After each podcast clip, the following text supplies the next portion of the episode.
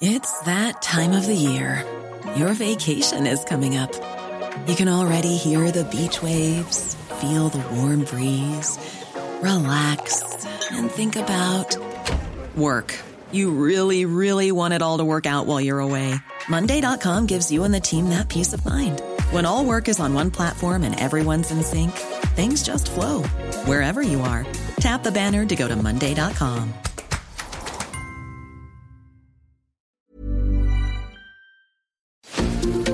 Heraldo Media Group presenta la información y el entretenimiento que usted necesita para estar enterado, también en su descanso.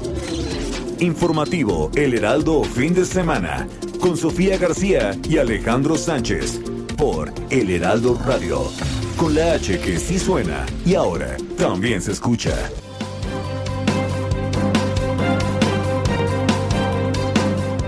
Estamos eh, resolviendo el problema del abasto de medicamentos, porque había una mafia que controlaba todo lo relacionado con la venta al gobierno de los medicamentos. Diez empresas le vendían al gobierno 100 mil millones de pesos en medicamentos, a precios elevadísimos. Las 10 corporaciones estas vinculadas a políticos corruptos. Insistimos, es muy importante, la comorbilidad también en adolescentes y niños aumenta el riesgo de complicaciones. Hoy comentaremos, abrimos próximamente niñas, niños y adolescentes de 15 a 17 años, aún sin comorbilidades. Este es el elemento nuevo, explicaremos cuál es la lógica científica detrás de ello.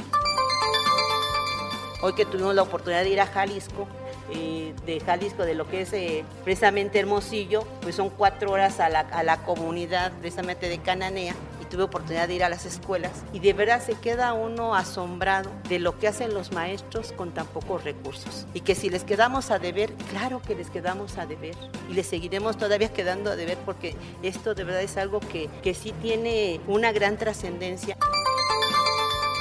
El INE y el Tribunal Electoral confirmó que hay un desvío de 13 millones de pesos que yo creo que usted no se lo robó. Me queda claro que no se lo robó ni fueron a dar a sus bolsillos. Pero esa fue una decisión ilegal. Fue una conducta inapropiada haberle retenido 13 millones de pesos a, a, sus empleados. Yo le pregunto, maestra, ¿no debería de separarse del cargo para que puedan estas instituciones hacer una investigación seria y que haya castigo para este tipo de conductas?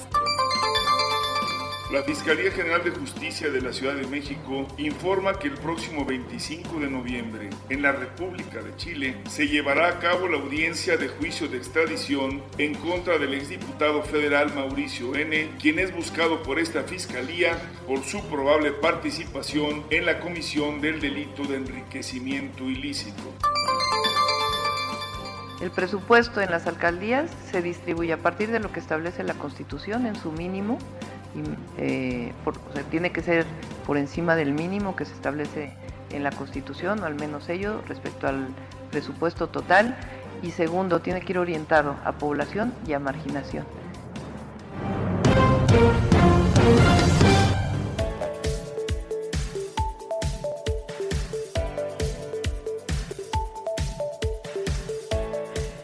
Hola, ¿qué tal? Muy buenos días. Son las 7 de la mañana ya con 3 minutos. Bienvenidos a los micrófonos del informativo fin de semana este sábado 20 de noviembre. Quédese con nosotros hasta las 10. Recuerde que estamos en todas las frecuencias del Heraldo Radio a nivel nacional y también más allá de las fronteras a través de Naomidia. Así que quédese con nosotros. Vamos a platicar con usted de todo lo que ha pasado sí en la semana, pero sobre todo de todo lo que viene. Así que, bueno, pues quédese con nosotros. Yo soy Sofía García. ¿Cómo estás, Alex Sánchez? Buenos días. Hola, Sofía. Muy buenos días a ti y a todos los amigos y amigas que nos escuchan a lo largo y ancho del país.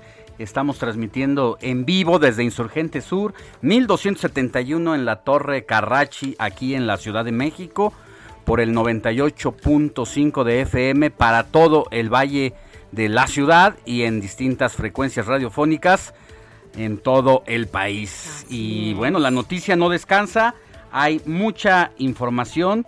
Hoy es un día especial para los mexicanos porque es el 20 de noviembre Y bueno, pues las festividades muy mexicanas se llevarán a cabo hoy en Paseo de la Reforma. Estará el presidente de la República, la jefa de gobierno de la ciudad, porque pues el 20, 20 de noviembre es una conmemoración más de la Revolución Mexicana, pues es el, la 111 eh, conmemoración, el 111 aniversario del inicio de la Revolución Mexicana, donde, bueno, pues todos aquellos eh, personajes que han sido un ícono en la historia mexicana buscaban una vida más justa, más eh, de, mayores libertades también, pero sobre todo de que la tierra fuera para quien la trabajaba, no solamente que fueran como peones, una especie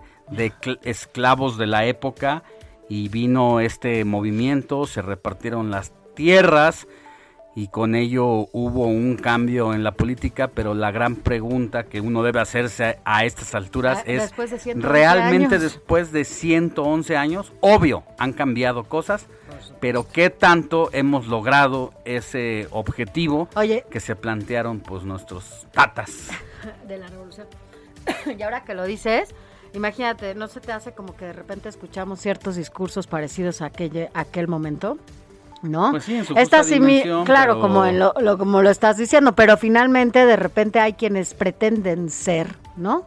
Como esos héroes revolucionarios y quieren parecerse incluso en el Pero ya en el otro lado, ¿no? Ya en el lado del poder donde donde todo lo que se han eh, combatido, todo lo que se criticó como oposición, pues hoy se ejerce a plenitud. Hay que voltear a ver cómo son las licitaciones, cómo se están manejando pues las cuentas. Y bueno, también pues yo creo que uno no puede ser condescendiente con el poder en turno, sea del partido que sea. Así y pues es parte de la chamba también que nos toca hacer a nosotros. Así es, pues mira, de esto y mucho más vamos a platicar, estaremos enlazándonos con nuestros compañeros más adelante allá hasta el Zócalo Capitalino para que nos digan cómo van los preparativos para el desfile el día de hoy.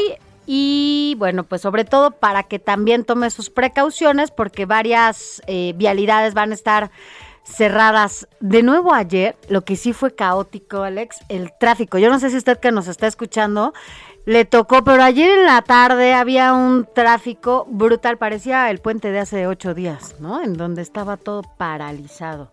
Así que, bueno, pues ya vamos a, a platicar todo esto. Quédese con nosotros, son las 7 de la mañana ya con 7 minutos y arrancamos rápidamente con un resumen de noticias. Informativo El Heraldo Fin de Semana. Lo más importante en resumen. Durante la clausura de la novena cumbre de líderes de América del Norte, el presidente Andrés Manuel López Obrador, su homólogo de Estados Unidos Joe Biden y el primer ministro de Canadá Justin Trudeau firmaron una declaración conjunta en la que se comprometieron a acelerar la transición a transportes limpios para el año 2030.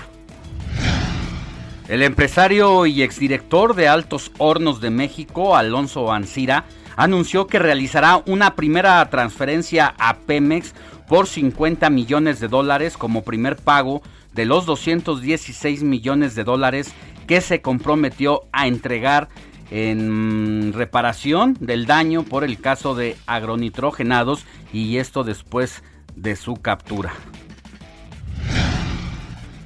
La Comisión de Justicia del Senado de la República aprobó este viernes el dictamen que declaró idóneos a los tres candidatos a ministros de la Suprema Corte de Justicia de la Nación que comparecieron ante la Cámara Alta, cuyo elegido ocupará la vacante que dejará el ministro José Fernando Franco.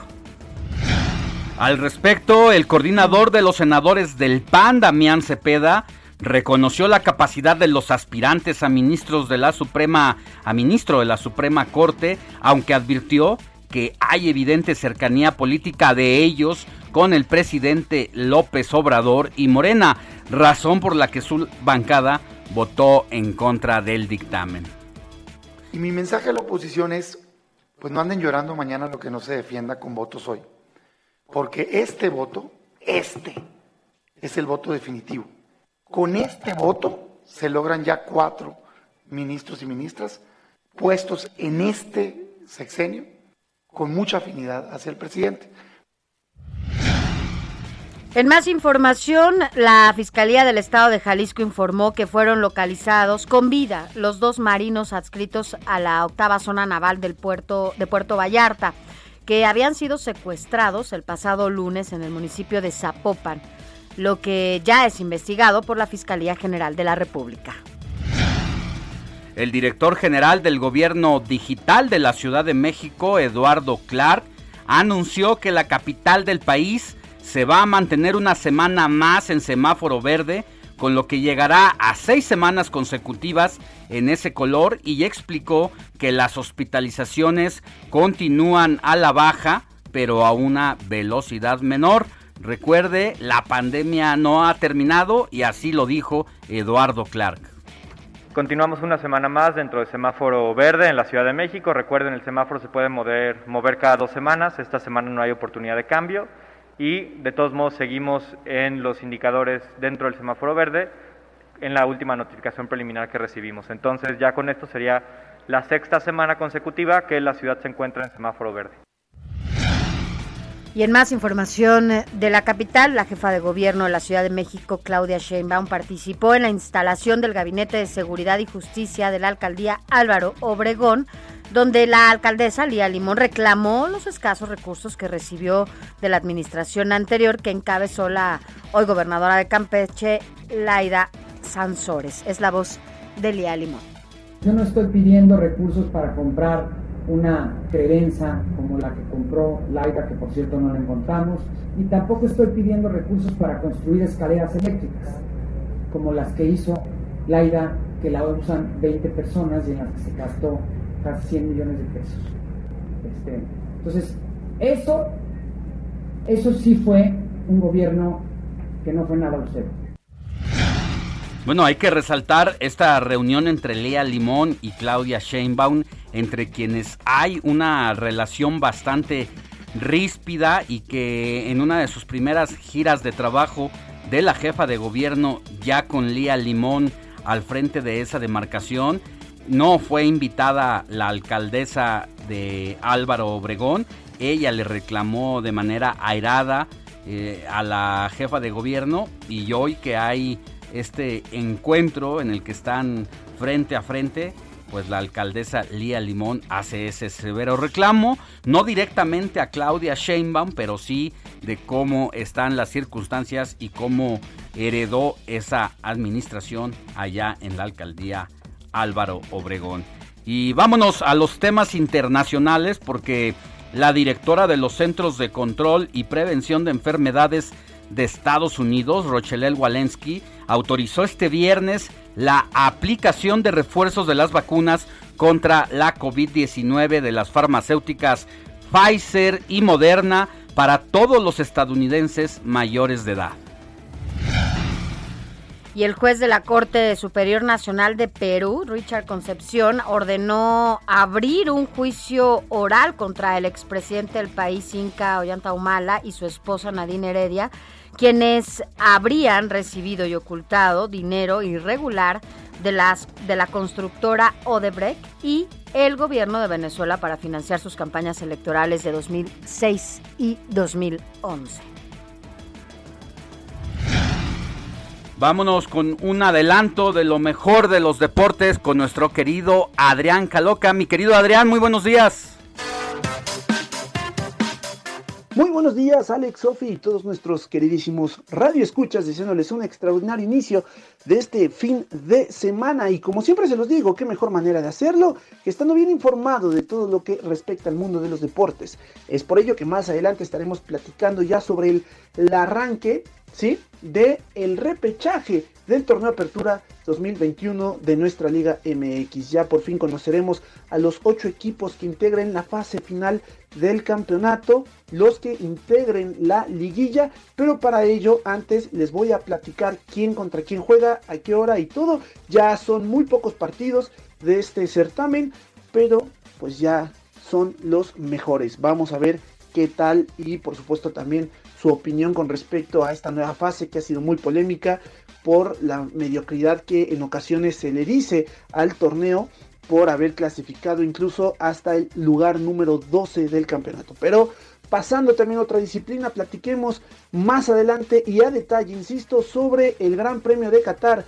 Por supuesto, hablando de Fórmula 1, y es que ya viene la recta final de esta temporada 2021, las últimas tres carreras del año que se llevarán a cabo en Medio Oriente y la clasificación de este sábado se llevará a cabo justo al mismo horario del informativo de fin de semana. Es por eso que aquí mismo le estaremos platicando más adelante pues del resultado para que no se despegue ni un solo instante. Y por supuesto también una de las noticias más importantes de la semana se dio con las autoridades de la FIFA que vinieron a México con miras al Mundial del 2026. ¿Qué fue lo que pasó? ¿Qué resultados eh, dio esta visita? También lo estaremos analizando y por supuesto Saúl El Canelo Álvarez. ¿Qué es lo que viene para el pugilista mexicano que quiere seguir haciendo historia? Esto y mucho más, Sofía Alex lo estaremos platicando en unos instantes más. Muchas gracias, mi querido Adrián Caloca.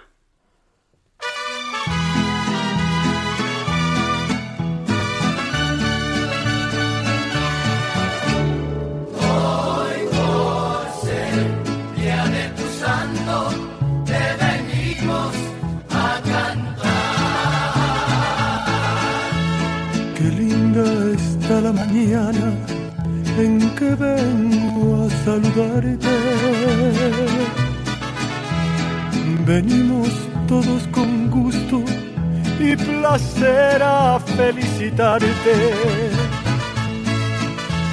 El día en que tú naciste, nacieron todas las flores. Gracias, oh, gracias por continuar con nosotros. Es que ahora aquí que estaba muy inspirado con las mañanitas. Pero bueno, mi Moni, ¿a quién celebramos Oye, mi el día de hoy? Y antes de que hables, lo sé, arrebatándole la palabra aquí a la querida Sofi, pues a quién festejamos, primero que nada, a la querida Sofi García, que el pasado día 18 de noviembre, o sea, antier, fue su cumpleaños. Felicidades a Sofi, larga vida y sobre todo mucha salud y el cariño de todas las personas que la rodean siempre.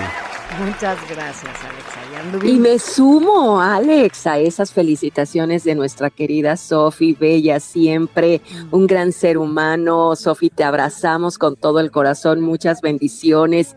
Y saben también, Sofi y Alex, de quién fue cumpleaños de nuestra compañera Yas Hernández también, ah, que, que cumplen años al mismo día, el 18, Sofi. El 18. Mira, otra más tocaya de cumpleaños. Tengo una muy buena tocaya de cumpleaños. O sea, he conocido gente que cumple también el 18. Cada vez más gente. Está padre, ¿no? Hay que hacer una fiesta así. Masiva. Masiva. claro. Más los que se acumulen, mi querida Sofía, un gran abrazo a ti, muchos besos. Y bueno, pues vamos a festejar ahora. ¿Quién está de santo? San Edmundo Rey. Fíjense que con tan solo 15 años comenzó a gobernar sobre los anglos del este. Pronto lo tomaron preso los daneses y cuando se negó a renunciar a su religión fue azotado hasta que murió. Así es que un abrazo si conocemos a Edmundo, muchas felicidades. También es santo de Basilio, Bernardo, Félix, Octaviano y Octavio. A todos ellos felicidades y de nueva cuenta a quien cumpla años también en este maravilloso mes de noviembre. Sofi, sigue festejando. Sigo festejando, ¿eh? Yo te hago caso, Moni. La verdad es que sí, hemos estado festejando bien. No tengo nada más que agradecer. Y bueno, pues lo que llegue también, bienvenido. Así que lo bueno, lo bueno, nada más lo bueno. Así para estar todos, todos bien. Muchas gracias, mi Moni. Ya se fue, Moni. Ya se fue. Pero seguramente, seguramente volverá eh, al ratito. aquí a los micrófonos del informativo fin de semana. Por lo pronto es momento de enlazarnos con nuestro compañero Carlos Navarro, quien siempre está muy atento a las actividades de la jefatura de gobierno aquí en la Ciudad de México, porque el gobierno local espera la aprobación del gobierno federal para la vacunación de menores de 15 a 17 años y llama a aplicar la segunda dosis de menores con comor, comorbilidades. Y ya tienen los detalles mi querido Carlos Navarro. Carlos, buenos días. Buenos días, Alejandro Sofía. Les saludo con gusto a ustedes al auditorio y comentarles que la vacunación para los 390 mil jóvenes entre 15 y 17 años de edad en la Ciudad de México está a la espera de la aprobación del Plan Nacional de la Vacunación. Así lo explicó el director de Gobierno Digital de la Agencia Digital de Innovación Pública, Eduardo Clark, quien dice que ya incluso tienen las sedes definidas, pero falta el visto bueno del gobierno federal. Escuchemos.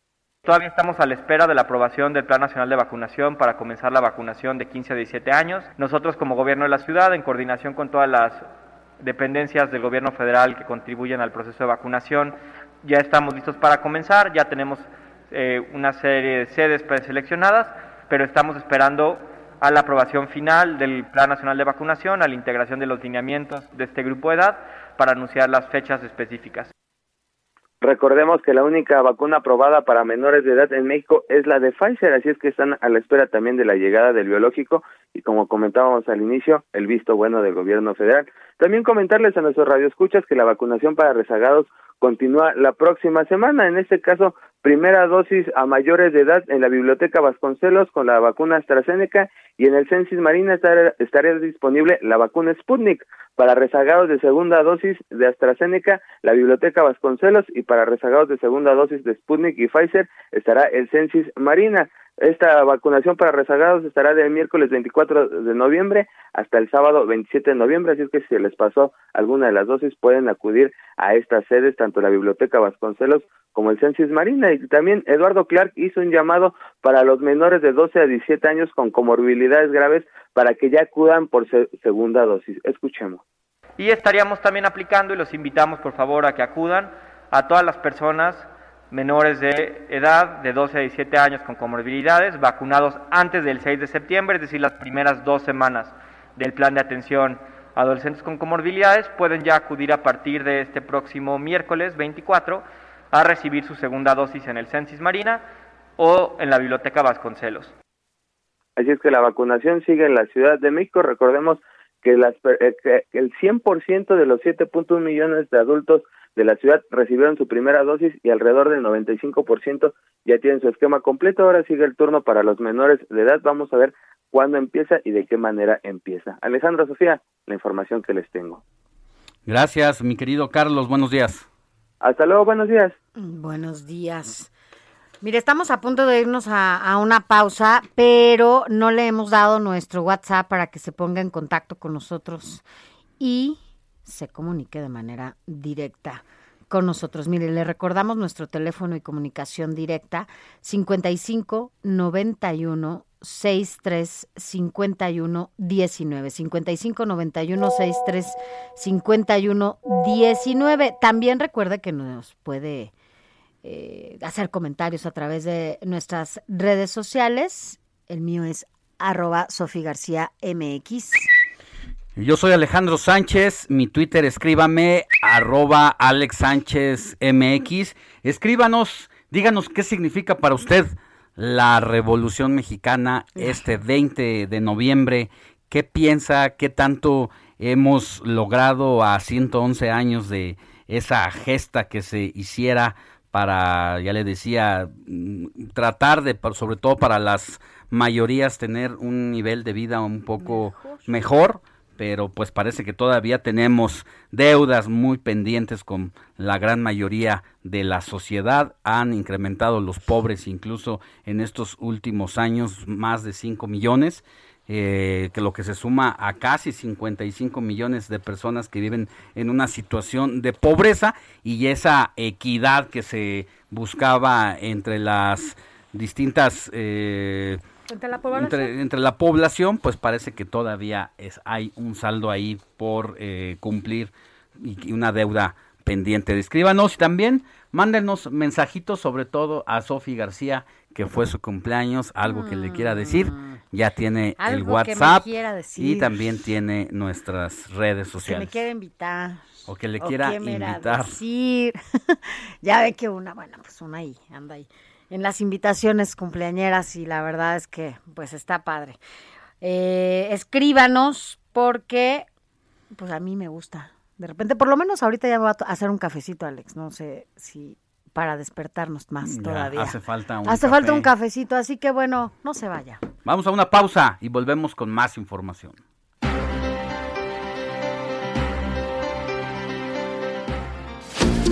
La noticia no descansa. Usted necesita estar bien informado también el fin de semana. Esto es Informativo El Heraldo Fin de Semana.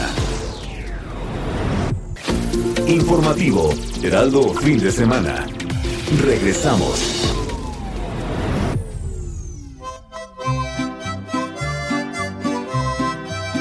El 20 de noviembre de 1910 fue el día en el que inició la Revolución Mexicana, considerada como el suceso social y político más importante del siglo XX de nuestro país y como uno de los más relevantes en el resto del continente americano. Es por ello que esta fecha es tan importante en México y se conmemora cada año.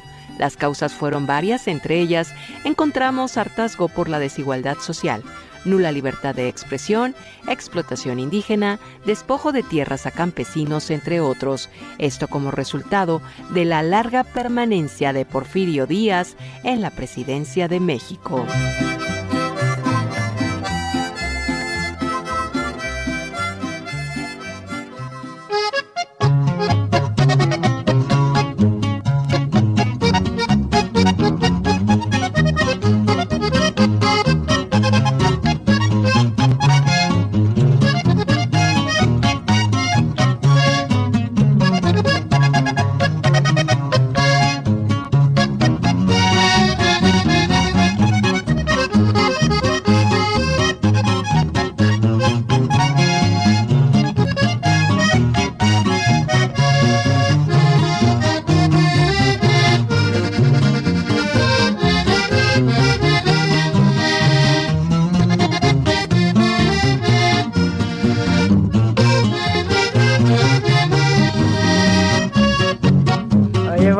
Estamos aquí. Gracias por continuar con nosotros. Son las 7 de la mañana con 31 minutos.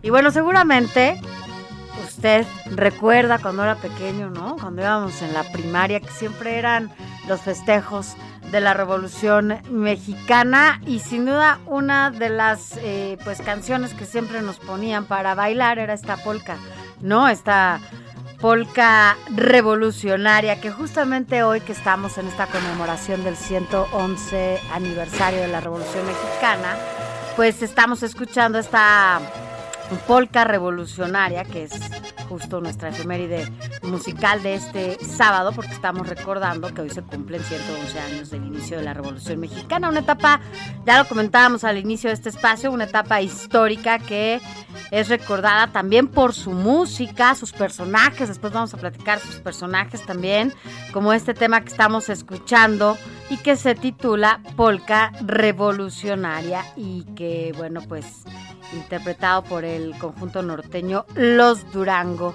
de Jaime Ortiz. ¿A poco no te ponían a bailar, Alex? que o justo tú, Héctor, así en la, en la primaria. una- era una de las tres fechas, ¿no? Que te ponían a bailar, Sí. porque una era la del Día de la Mamá. Sí, esa. El otro era la del 15 de septiembre, que había un, no necesariamente bailable, pero había toda Como una representación. representación Sí. de la gesta histórica. ¿Quién ahí. eras tú? Y a mí me tocó ser Agustín Melgar.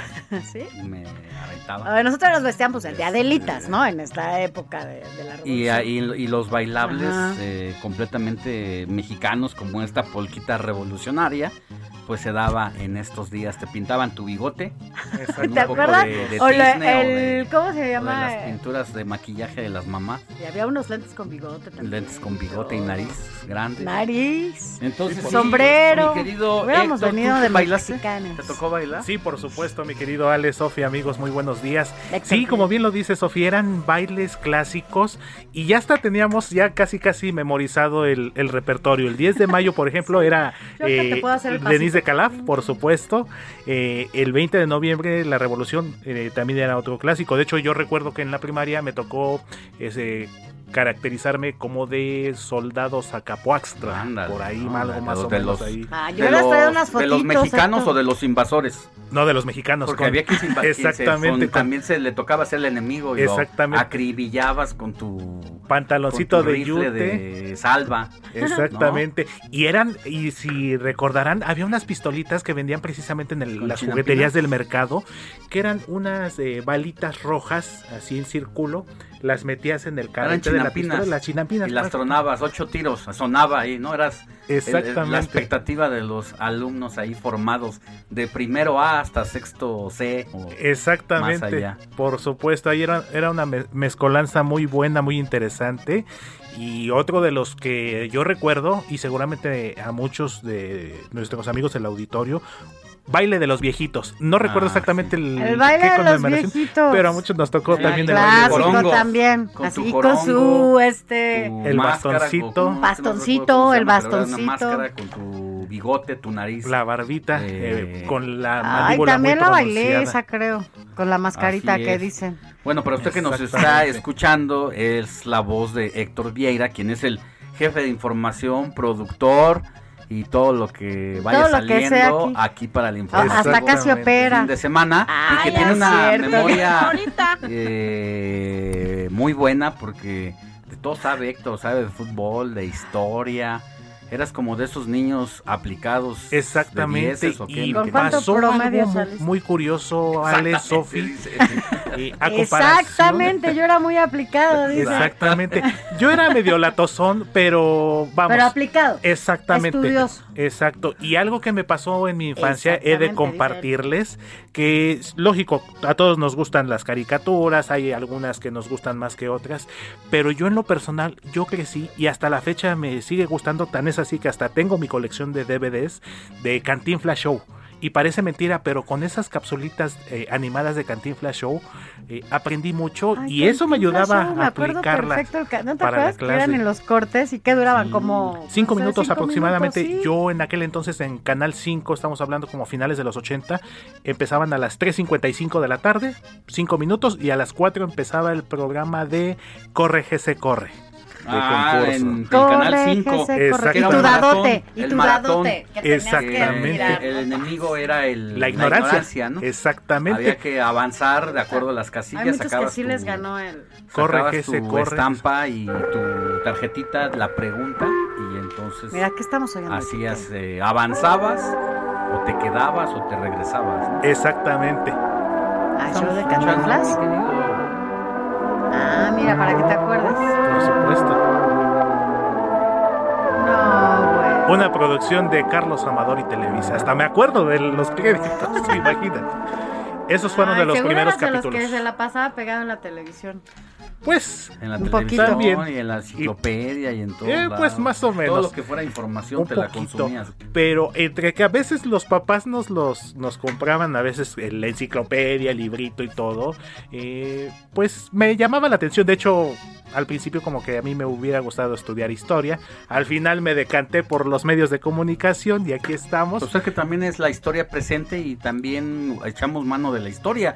Hoy mismo estamos recordando el 20 de noviembre y pues hay que tener eh, como periodista, va siendo un narrador inmediato de la historia, pero al mismo tiempo pues tienes que echar mano de la historia para hacer nuestro trabajo. Y ya que te pusiste un poco nostálgico, mi querido Héctor, Sofi, ayer se llevó a cabo el eclipse lunar parcial más largo en casi 600 años. ¿Tú lo viste? Y tuvo lugar en la madrugada de este viernes 19 de noviembre. Se vio casi en toda América Latina y Norteamérica. En el apogeo del fenómeno, la sombra de la Tierra cubrió más del 97% de la superficie de la Luna y adquirió una apariencia rojiza. Aquí la gran pregunta es si tú lo viste, Sofi. No, yo no. Y fíjate ¿Tú que tengo una amiga que incluso tenía sus, este, um, Binoculares, algo así. para, para verlo así Con- montado. con y leche de cartón, pero no para este. foto y- sí, ¿Para este eclipse?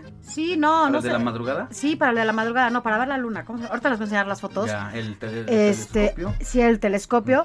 Y entonces lo tenía montado, todo muy bien, preparándose para, para el eclipse de jueves que para, para viernes. La verdad, la verdad es que a mí se me fue, no, como que no lo registré bien y como empecé a saber más de él, ya ha pasado el eclipse.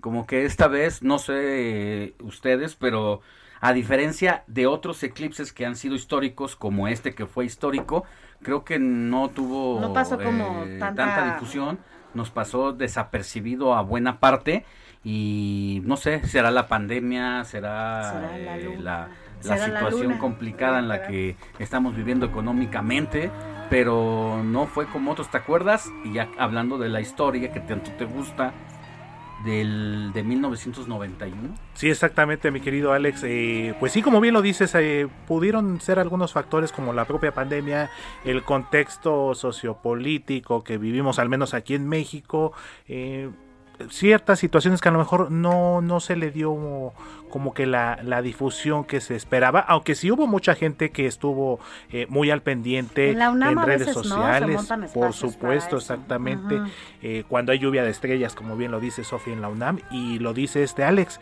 eh, un suceso eh, similar al de 1991, el 11 de julio para ser exacto, cuando un eclipse total, en este caso que fue de sol, eh, cubre una buena parte del continente americano, del se Pacífico, hizo de noche. Asia, y se hizo de noche en una buena parte del país, a- incluida la Ciudad de México. ¿Fue como mediodía? Exactamente, fue aproximadamente como a la una y quince de la tarde. Eh, se hizo de noche por espacio de 10 minutos y algo muy especial que yo recuerdo de aquel entonces es que se hizo de noche, bajó la temperatura en esos minutos, los gallos, los animalitos Empezaron, empezaron, a, cantar. yo me acuerdo perfectamente, porque vivía en una zona bastante eh, campirana, en Tláhuac, allá por Xochimilco, entonces era como la provincia dentro de la Ciudad de México, y bueno, pues todo el mundo tenía sus vacas, sus gallos, eh, entre canales, Sí cantaban, los ajolotes, o sea, las ranas, en, cuando llovía, o sea, la verdad era una, me tocó una infancia muy bonita, y justo Claro. ahora que dices esa parte, ahorita me hiciste, me tocaste ese botón de la, de la memoria. Recuerdo desbloqueado. De, de este recuerdo nostálgico, ahora que lo estoy pensando bien, porque efectivamente comenzó el kikiriki de los, los gallos, gallos. por aquí, las gallinas por allá. Los y, pajaritos, Pues todo un fue una situación muy, muy, muy, muy buena, eh, muy histórica. Y bueno, sí fue completamente eh, a la expectativa por lo que podía pasar. ¿Te acuerdas que incluso se decía que no podías voltear a mirarlo de manera de directa porque ajá. podías quedarte Ciego. ciego y muchas eh, marcas de distintos productos en las tienditas, tanto las abritas como El pan del osito. el pan del osito o, o Claro. el refresco negro, Ajá. pues comenzaron a, a, a vender o a que por A tantas regalar los filtros, tal, salían los filtros que eran como una especie de lente hecho con una especie de papel celofán rojo y con ese sí podías sacarlo y mirarlo directamente y yo sí lo vi así. Sí, pues todos, ¿no? Yo creo que casi toda la gente que, que porque ese, eso fue en el 91, ¿cuántos años tenían? Yo tenía 11, así es que hagan cuentas, pero no le digan a nadie mi edad. Yo Y si eran esos filtros. Sí, esos lentecitos, como dice Ale Sofi, eh, como del estilo del cine de aquel entonces de tercera dimensión, que tú ibas a ver una película en tercera dimensión en aquel entonces y te daban unos lentes especiales Sí. precisamente para Y eso. ya era acá el- en aquel muy entonces eh, porque en el Real pues, Cinema y, sen- todos esos. justo, pues estabas viendo una eh, una dimensión pues completamente desconocida o Tal cual. habitual, ¿no?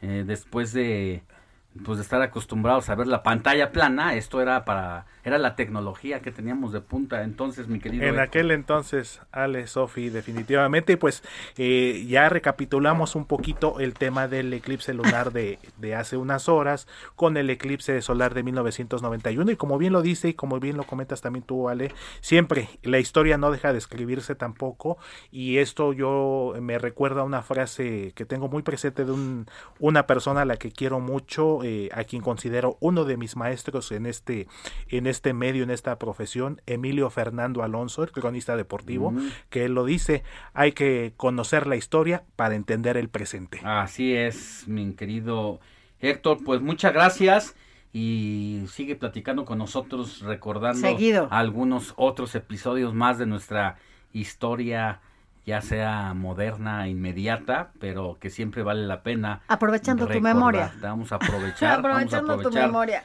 Tus, Claro. tus sesos, los de el conocimiento, vamos a tenerte aquí más de vez en cuando. Oye, y tú eres el productor, tú dinos a... Será un gusto entonces. Claro que sí. ¿Qué les parece si seguimos entonces? Tenemos información de los estados de la República en materia migratoria, Sofía. Así es. En el en... en el estado de Veracruz con el avance de la caravana migrante. Hay que recordar que esta es la, si no me equivoco porque ya medio con que se está volviendo periódico, es como la gran cuarta ola migratoria proveniente de Centroamérica, donde gran parte son haitianos, centroamericanos, pero también hay brasileños, hay venezolanos y argentinos que se han querido acercar a México, que los han tratado de contener a golpe y porrazo, como quiera que sea, pero las caravanas están decididas a darlo todo y dicen, bueno, pues a qué regreso a mi patria a morirme de hambre, pues mejor me muero en el intento. Y es que han logrado avanzar un poquito, ¿no? Así es, Ale. Entonces, tenemos a nuestro compañero Juan David Castilla desde Veracruz, quien nos tiene el siguiente reporte. Muy buenos días, Alejandro y Sofía. Los saludo con mucho gusto desde el estado de Veracruz. Así es, cerca de 600 migrantes centroamericanos fueron resguardados en la zona sur de Veracruz cuando viajaban hacinados al interior de los contenedores de dos tráileres. Los hechos ocurrieron sobre la autopista Nuevo Teapa-Cozoleacaque, a la altura del municipio de Isuatlán del Sureste, donde los extranjeros fueron detectados por elementos de la Policía Federal Ministerial, adscritos a la Fiscalía General de la República, en coordinación con elementos de la Secretaría de Seguridad Pública del Estado de Veracruz. Los oficiales marcaron el alto a los traileros para revisar los vehículos y al abrir los contenedores encontraron a migrantes procedentes de distintos países de Centroamérica. Los extranjeros comenzaron a correr, algunos escaparon, pero los policías lograron contener aproximadamente 600 migrantes en su paso por la entidad veracruzana para llegar a la frontera norte del país. Los conductores fueron arrestados por el delito de tráfico de personas y fueron puestos a disposición de la Fiscalía General de la República para que se deslinden responsabilidades. Los centroamericanos recibieron agua y alimentos para posteriormente ser llevados a la oficina migratoria del municipio de Acayucan, donde iniciaría su proceso de repatriación. Cabe recordar que en la zona sur de la entidad ingresó la caravana migrante el pasado martes 16 de noviembre en su recorrido para llegar a Estados Unidos y acceder a una mejor calidad de vida. Este es el reporte desde Veracruz, Alejandro y Sofía. Excelente día.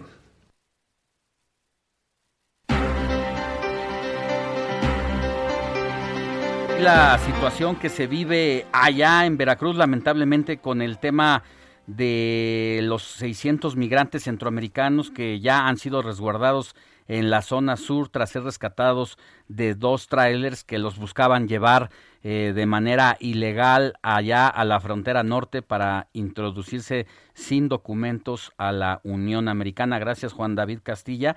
Y ahora es momento de ir al Estado de México con nuestra compañera corresponsal Leticia Ríos porque las autoridades están advirtiendo allá que la ampliación del tren suburbano de Lechería al aeropuerto de Santa Lucía va a afectar la movilidad de 15 mil habitantes del municipio de Tultepec. Escuchemos a nuestra compañera Leti Ríos. Muy buenos días, Leti. Buenos días, Alex y Sofi para informarles que la extensión del tren suburbano que correrá de Lechería a Santa Lucía como parte de las obras de infraestructura que se construyen para conectar con el Aeropuerto Internacional Felipe Ángeles afectará la movilidad de 15.000 habitantes de diferentes colonias del municipio de Tultepec, aseguró la diputada federal Dionisia Vázquez García. Los habitantes de Tultepec desde hace tres meses frenaron los trabajos de las obras de ampliación del tren suburbano y han realizado diferentes manifestaciones de inconformidad.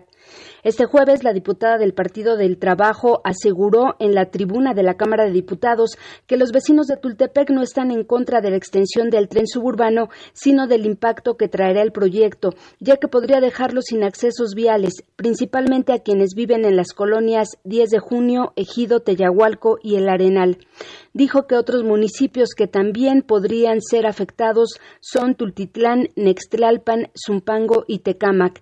Destacó que además el proyecto deberá tomar en cuenta una nueva infraestructura subterránea para los conductos del drenaje de gas natural, agua potable, así como los problemas de inundaciones que afectan a la región para que no represente un riesgo futuro para la población de la zona. Escuchemos. De vecinos del municipio de Tultepec impidieron que trabajadores realizaran sus labores con maquinaria pesada porque señalan que la ampliación del tren suburbano afectará la movilidad de más de 15 mil habitantes de estas colonias.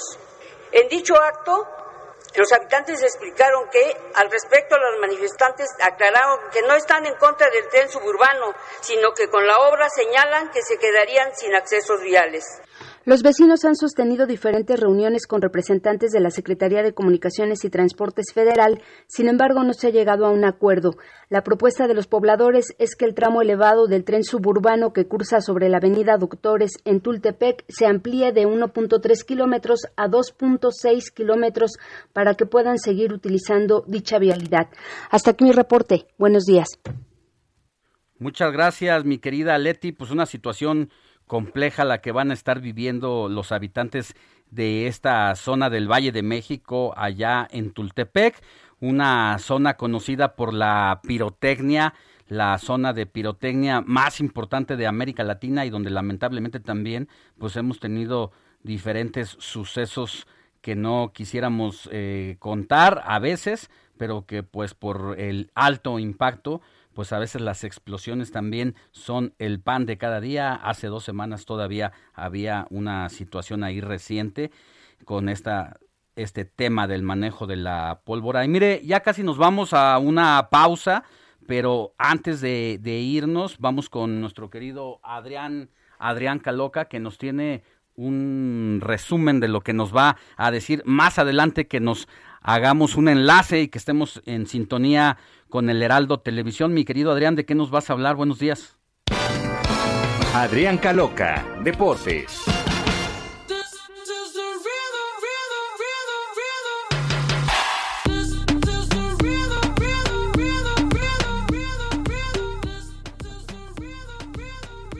Muy buenos ¿Cómo días, ves, mi querido Adrián, el recibimiento? Ya, ya sabes, ya identificaste quién está aquí en los controles.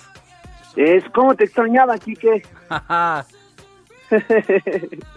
Muy buenos días para todos, iniciando, no se podía arrancar de alguna otra manera un fin de semana, más que con toda la actitud como debe de ser.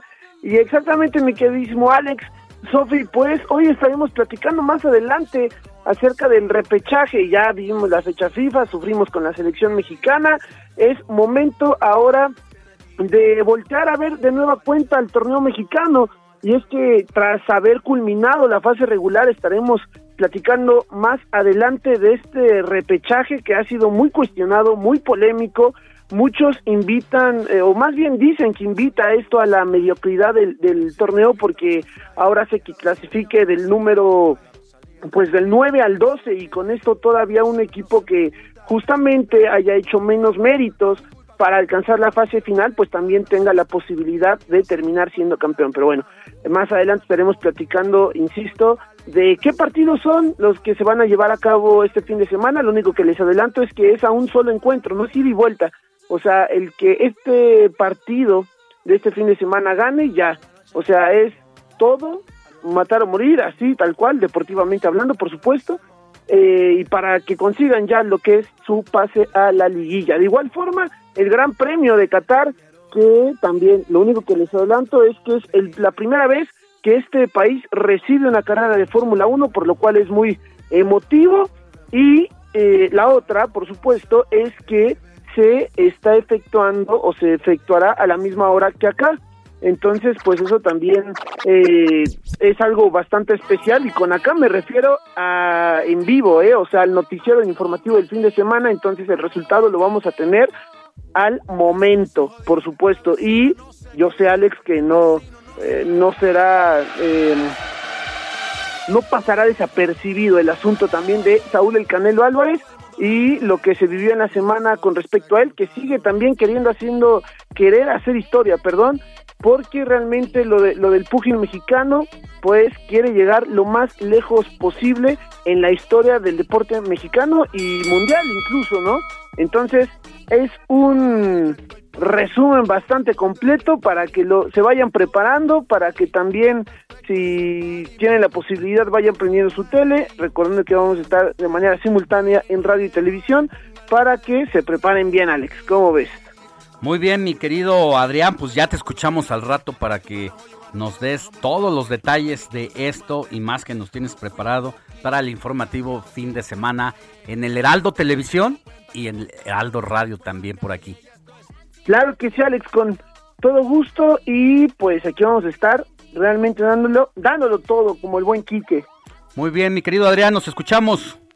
Claro que sí, muy buenos días para todos. Nosotros ya vamos a una pausa, pero antes le cuento que cada vez son más los hombres que durante esta pandemia han pedido ayuda psicológica para atender su salud mental. Esto lo revela el Consejo Ciudadano para la Seguridad y Justicia de la Ciudad de México. Vamos a tener una entrevista precisamente con Salvador Guerrero Chiprés, quien es el presidente de este consejo. También hablaremos de las vacunas en los menores de edad. Pausa y volvemos con más. Bailando y se baila así. La noticia no descansa. Usted necesita estar bien informado también el fin de semana. Esto es Informativo El Heraldo Fin de Semana.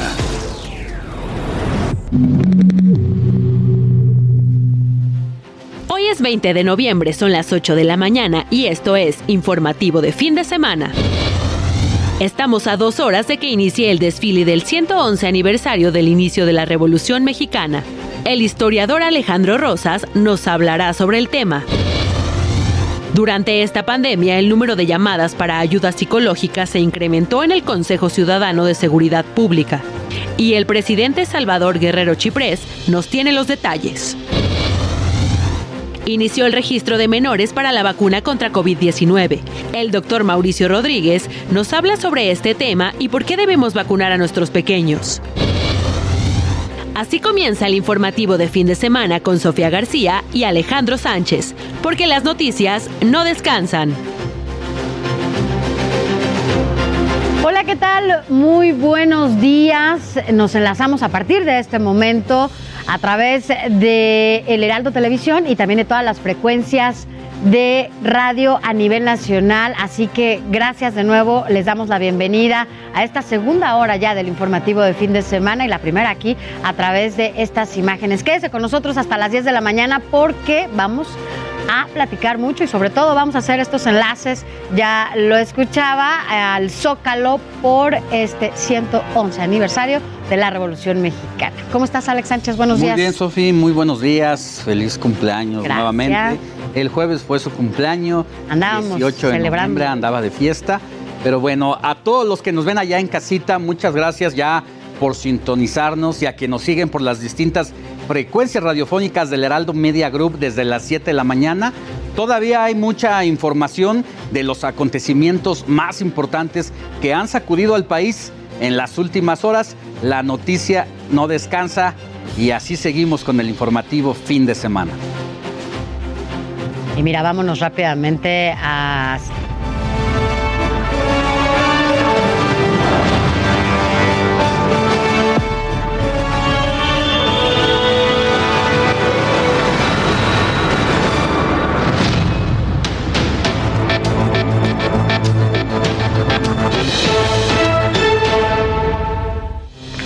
Mira, vamos a tener un enlace hasta el Zócalo Capitalino porque ya están todos los preparativos para el, fest- el La conmemoración del 111 aniversario.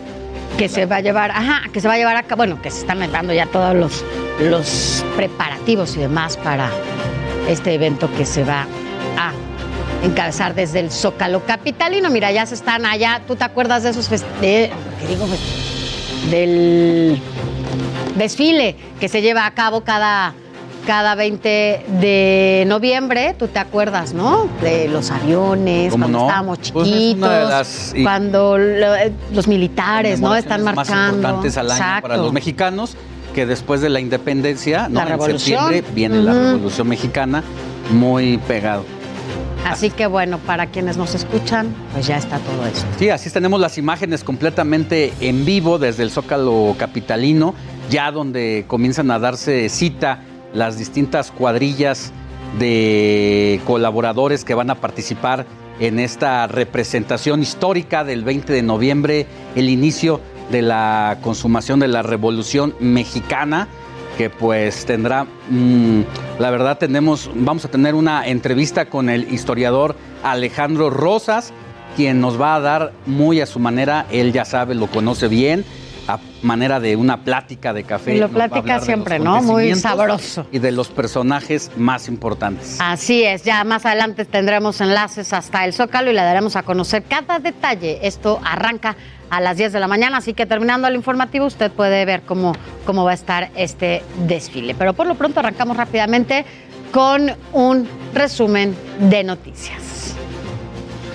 Mire, ante senadores, este viernes comparecieron por separado los tres candidatos a ocupar la vacante que dejará el ministro José Fernando Franco en la Suprema Corte de Justicia de la Nación, donde se ha cuestionado la independencia y autonomía de los juzgadores, así como sus propuestas para el Poder Judicial y posturas en temas como la prisión preventiva oficiosa, las consultas populares y el aborto, lo que ha generado posiciones encontradas en las últimas fechas. Entre los candidatos hubo respuestas coincidentes como señalar innecesaria la consulta para juzgar a expresidentes bajo el argumento de que la aplicación de la ley no se pone en duda sino se aplica y avalar la llamada militarización del país para tareas civiles, sobre todo para seguridad pública pero por un periodo limitado. Minutos después de las comparecencias con el voto en contra del PAN, la Comisión de Justicia cambió de último momento el orden del día y aprobó en fast track el dictamen que declaró idóneos a los tres candidatos a la Corte y lo envió al Pleno para su votación prevista el próximo martes en la sesión del Pleno. El Senado tiene 30 días para llamar a una sesión y elegir al nuevo ministro, esto de acuerdo al artículo 96 de la Constitución. El ganador debe ser elegido por mayoría calificada. ¿Qué representa esto? Pues las dos, las tres terceras partes del Pleno del Senado de la República. Y mire, en caso de que sea Loreta Ortiz o Verónica de Gives, la Suprema Corte de Justicia de la Nación tendrá por primera vez en su historia cuatro mujeres ministras en el máximo tribunal, lo que representa un enorme paso para la equidad de género, sobre todo ahí en el Poder Judicial.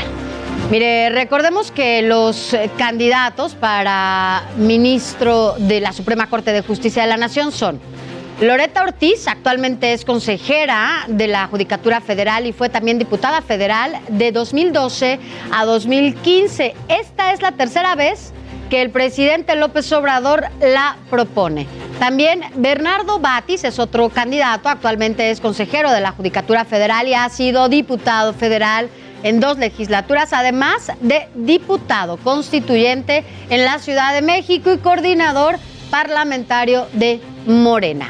Verónica de Gives en la actualidad es consejera de la Judicatura Federal y fue propuesta al inicio del sexenio por el presidente como candidata a fiscal general de la República. Así los las candidaturas para pues esta vacante allá en la Suprema Así es. Y después de que acudieron al Senado de la República de esta comparecencia de los tres candidatos, Verónica de Gives parece haber abandonado el recinto del Senado como una de las favoritas de los legisladores, aunque no es información oficial en conversaciones extraoficiales ahí en el Senado de la República, pues parece que de Gives ganó un poco de terreno entre la mayoría de los grupos que deberán votar en el pleno en la sesión del próximo martes a quién será el nuevo o la nueva integrante de la Suprema Corte de Justicia de la Nación, además de ser actualmente la consejera de la Judicatura Federal desde el 2019, durante más de 30 años, eh, Verónica de Gives ha servido al país en diferentes puestos como servidora pública donde destacan sus funciones como defensora de oficio en el Ministerio Público y como juez 59 penal donde emitió más de 4 mil resoluciones y como magistrada de la primera sala penal donde emitió cerca de 18 mil resoluciones también. En eso radica la simpatía de los diferentes grupos parlamentarios, pues por esta, este perfil de esta pues, eh, aspirante a estar ahí en la Suprema Corte. Vamos a ver qué pasa el martes, pero así más o menos es como llegan cada uno de los aspirantes a esa posición tan codiciada en el Poder Judicial, la máxima. Exacto, y además hay que decirlo, eh, tienen 15 años de permanencia en ese cargo, ¿no? Entonces, bueno, pues hay que, hay que ver, porque es importante sobre todo a lo que van a llegar y en el momento en el que llegan. Vámonos a más información. El hijo de la diputada de Morena, Vanessa del Castillo, participó en la sesión ordinaria de este jueves, así como lo escucha. Mire, la legisladora morenista realizó una intervención desde su curul para pedir que se reanuden las actividades del Centro de Desarrollo Infantil de la Cámara de Diputados, siendo interrumpida por su hijo, quien en varias ocasiones tomó el micrófono. Y mire, vamos a, a escuchar cómo fue ese momento. Escuchemos nuestro presidente. También quiero a los, a los usuarios organizados de la energía eléctrica Iztapalapa. Perdón, a los usuarios organizados. Esas son las cosas que suceden para las madres trabajadoras, no solamente para las senadoras. ¿Cuántas mujeres no tienen que acudir a su centro de trabajo con sus hijos porque todavía no se abren espacios donde los niños y las niñas puedan estar. Entonces, bueno, hay imágenes también icónicas, incluso en diferentes parlamentos, en donde las mujeres llegan con sus bebés y los tienen en, pues, en, sus, en sus curules, en su, pues, escritorio, porque no, no hay opciones, ¿no? Para poderlos dejarnos, no quiere decir. Qué mejor escena que esta de la diputada que ya pide que se abra el CENDI de ahí de la Cámara de Diputados, que es para, el cuidado de los niños, de las madres y padres que trabajan en el Poder Legislativo y que los dejan ahí, pero que por la pandemia no han abierto. Como ellos hay decenas de casos o miles de casos en todo el país. Yo no sé si estaban puestos de acuerdo el niño y la diputada. no lo creo, fue muy espontáneo y ahí estaba usando el primer niño que usa una, un micrófono desde una curul en el Poder Legislativo. Bueno.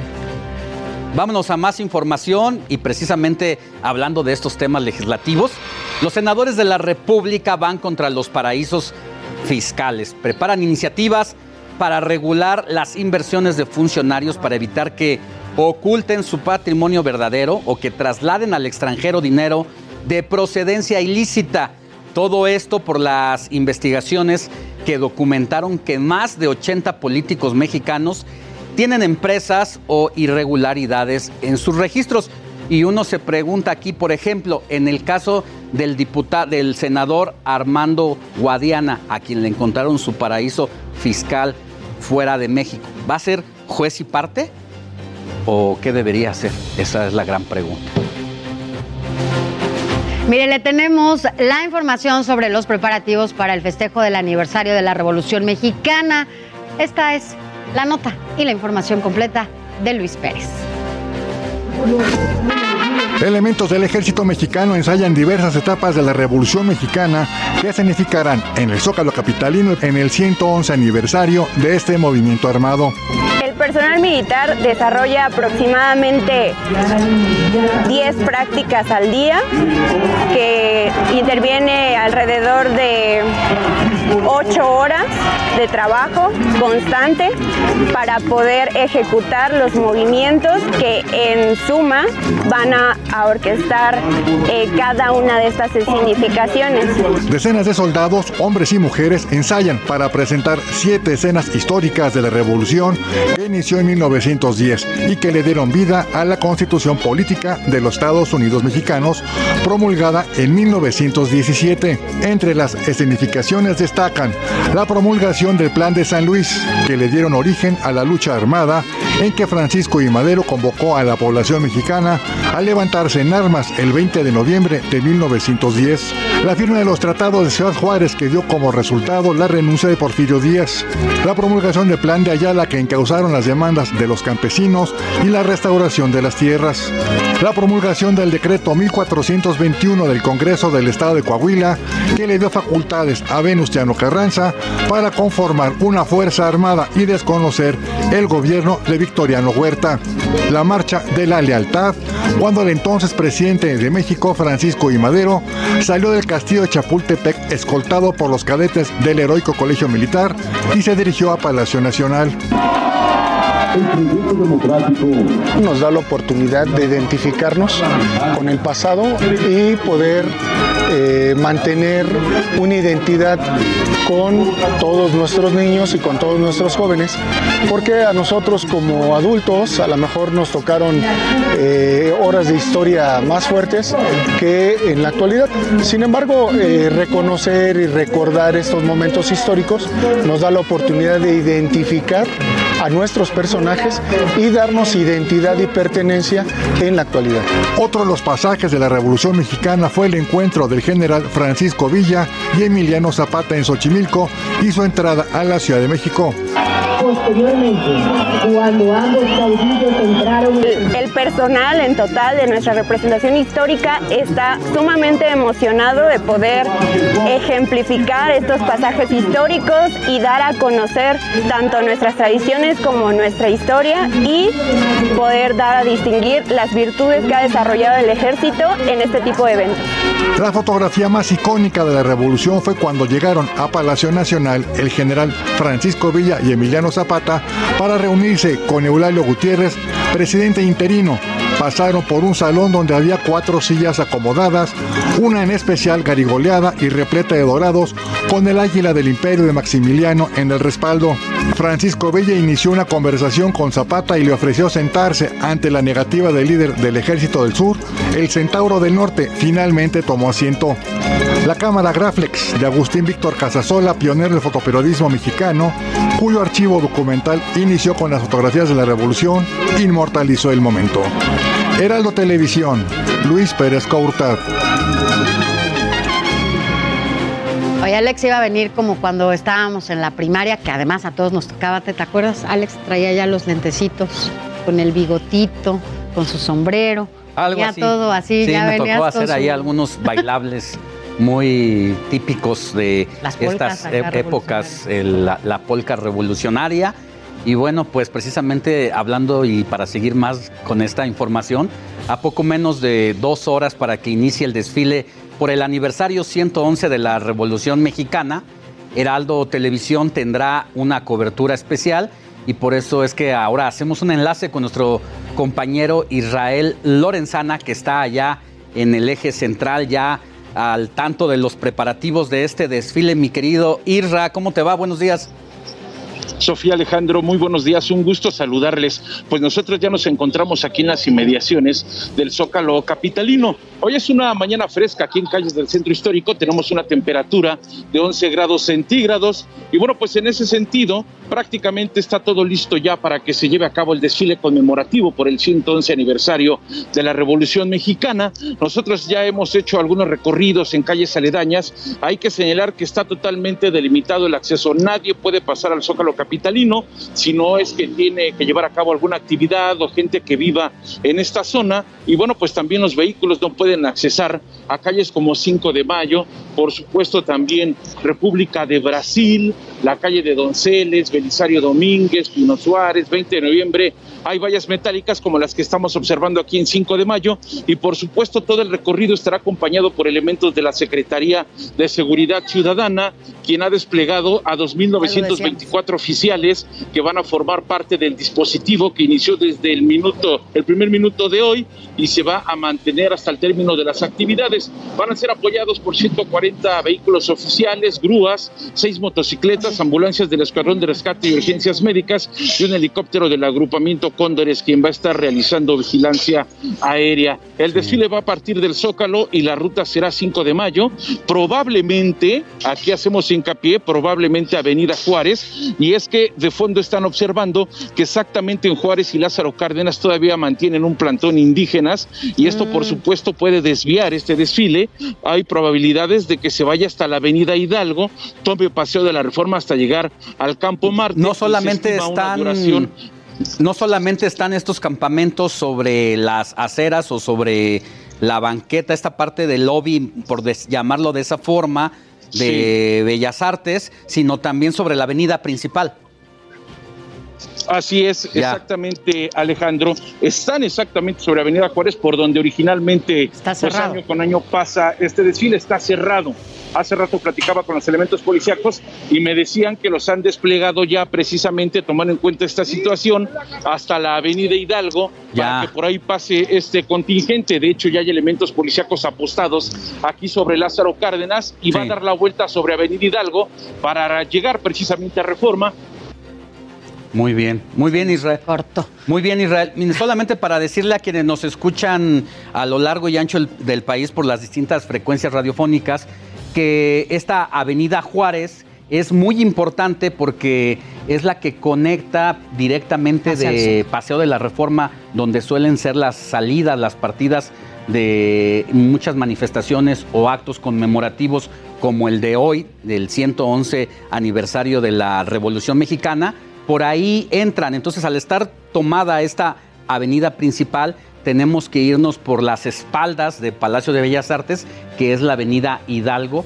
para entrar por otro lado Colapsa, al Zócalo Capitalino. Exacto, se cierra todo. Mira, vámonos a otro punto ahora con Alan Rodríguez, que entiendo, Alan, tú estás también en la calle de la información a unos minutos de que inicie el desfile. Cuéntanos, cuéntanos dónde estás. Eh, Alan. Específicamente, Alan.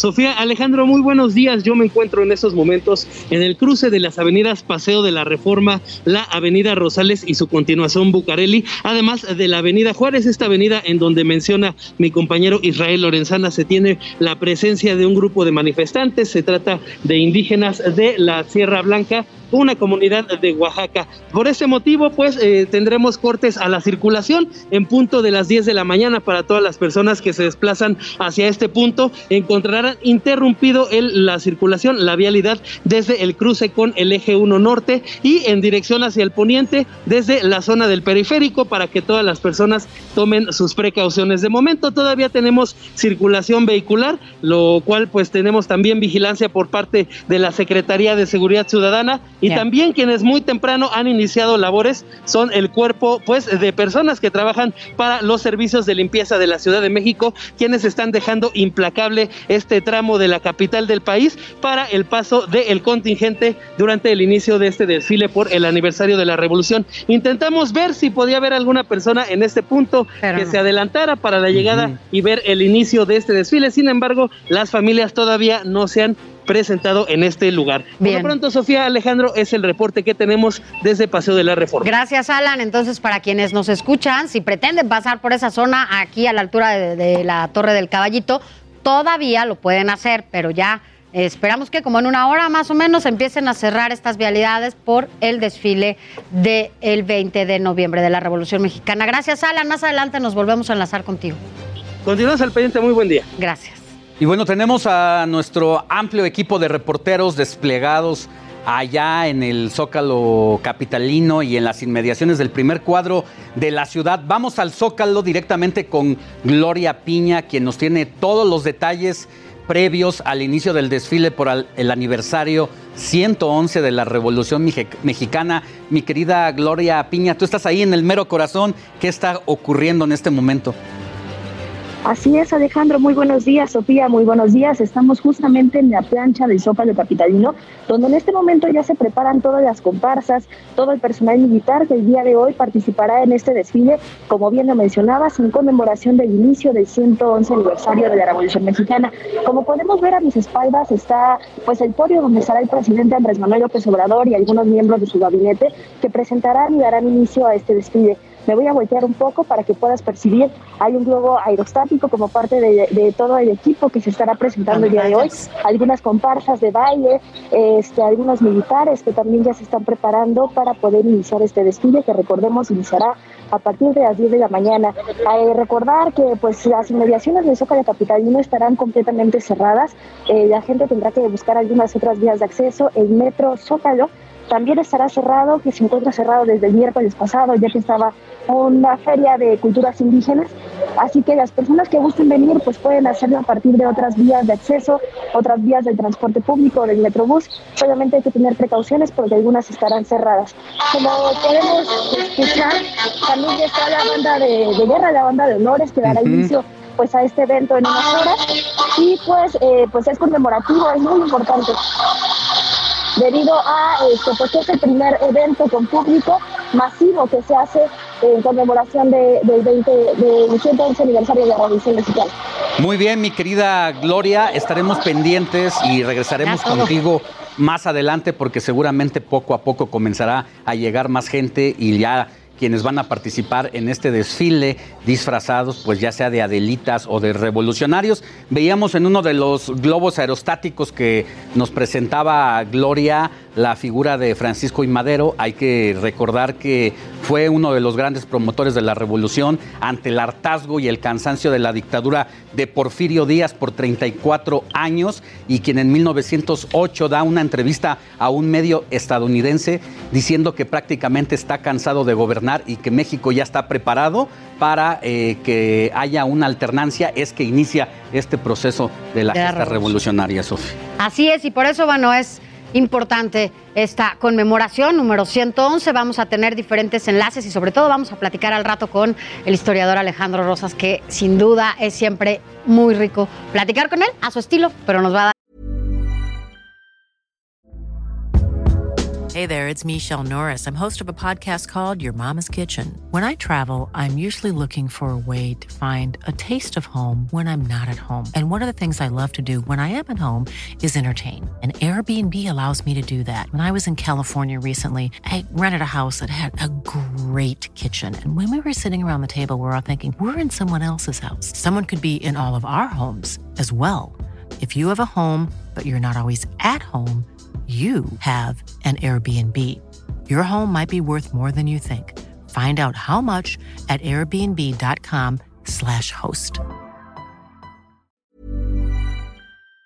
Para conocer algunos datos que incluso tal vez usted no se acuerde. Vamos, a, una, pausa y volvemos con más.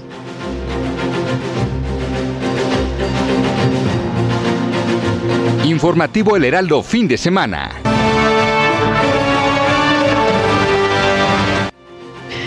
Gracias.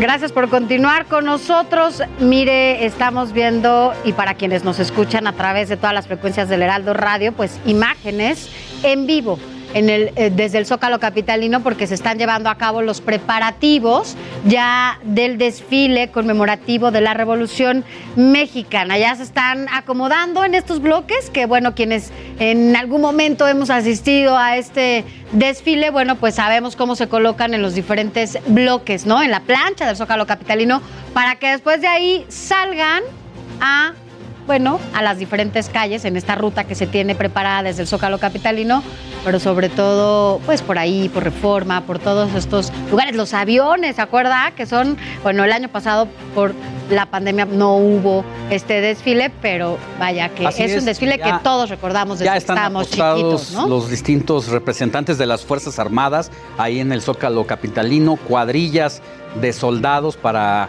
ya preparados para darle comienzo a esta festividad del 111 aniversario del inicio de la Revolución Mexicana del 20 de noviembre. Pero mientras tanto, es momento de ir con la actividad deportiva de este fin de semana con nuestro querido Adrián Caloca cuando son las 8 de la mañana con 31 minutos.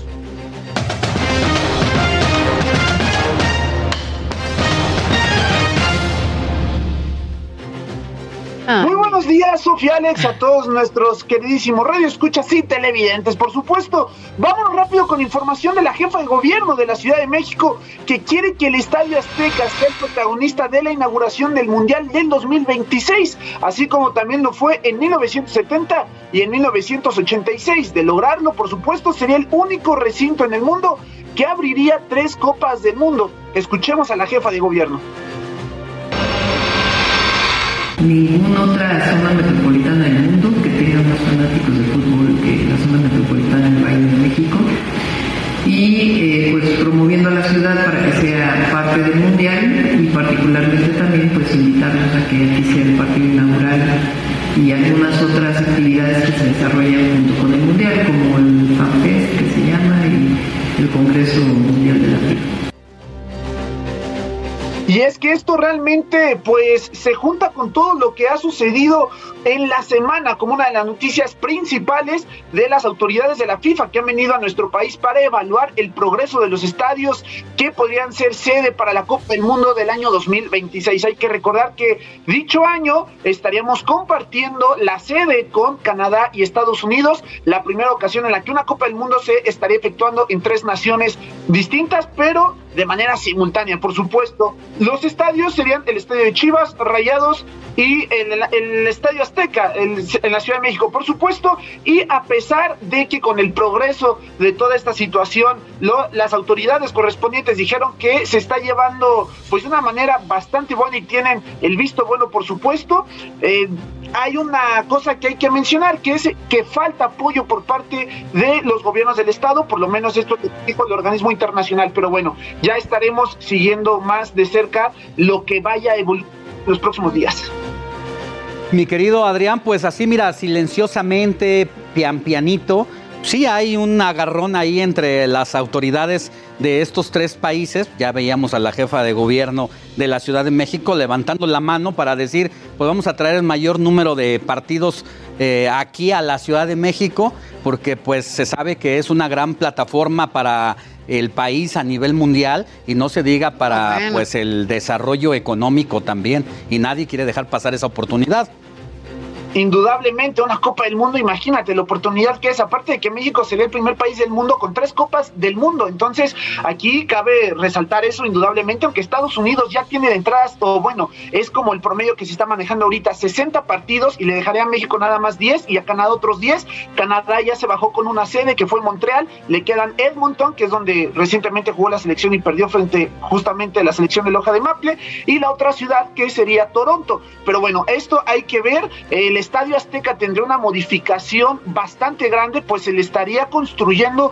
un centro comercial y un hotel en su periferia y pues también vimos parte de los vecinos del Coloso de Santa Úrsula, eh, pues quejarse esta semana por esa construcción. Veremos qué sucede.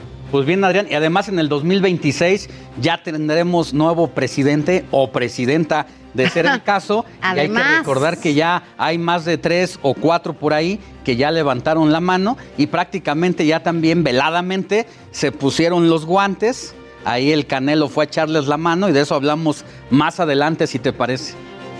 Claro que sí, y también de los resultados de la clasificación de la Fórmula 1. Muy bien, Adrián. Buen día. Nos, Buenos días. Nos vemos al rato. Buen día, Adriancito. Más adelante platicamos otra vez contigo. Ahora vámonos a lo más importante o los datos más recientes en lo que tiene que ver con el COVID.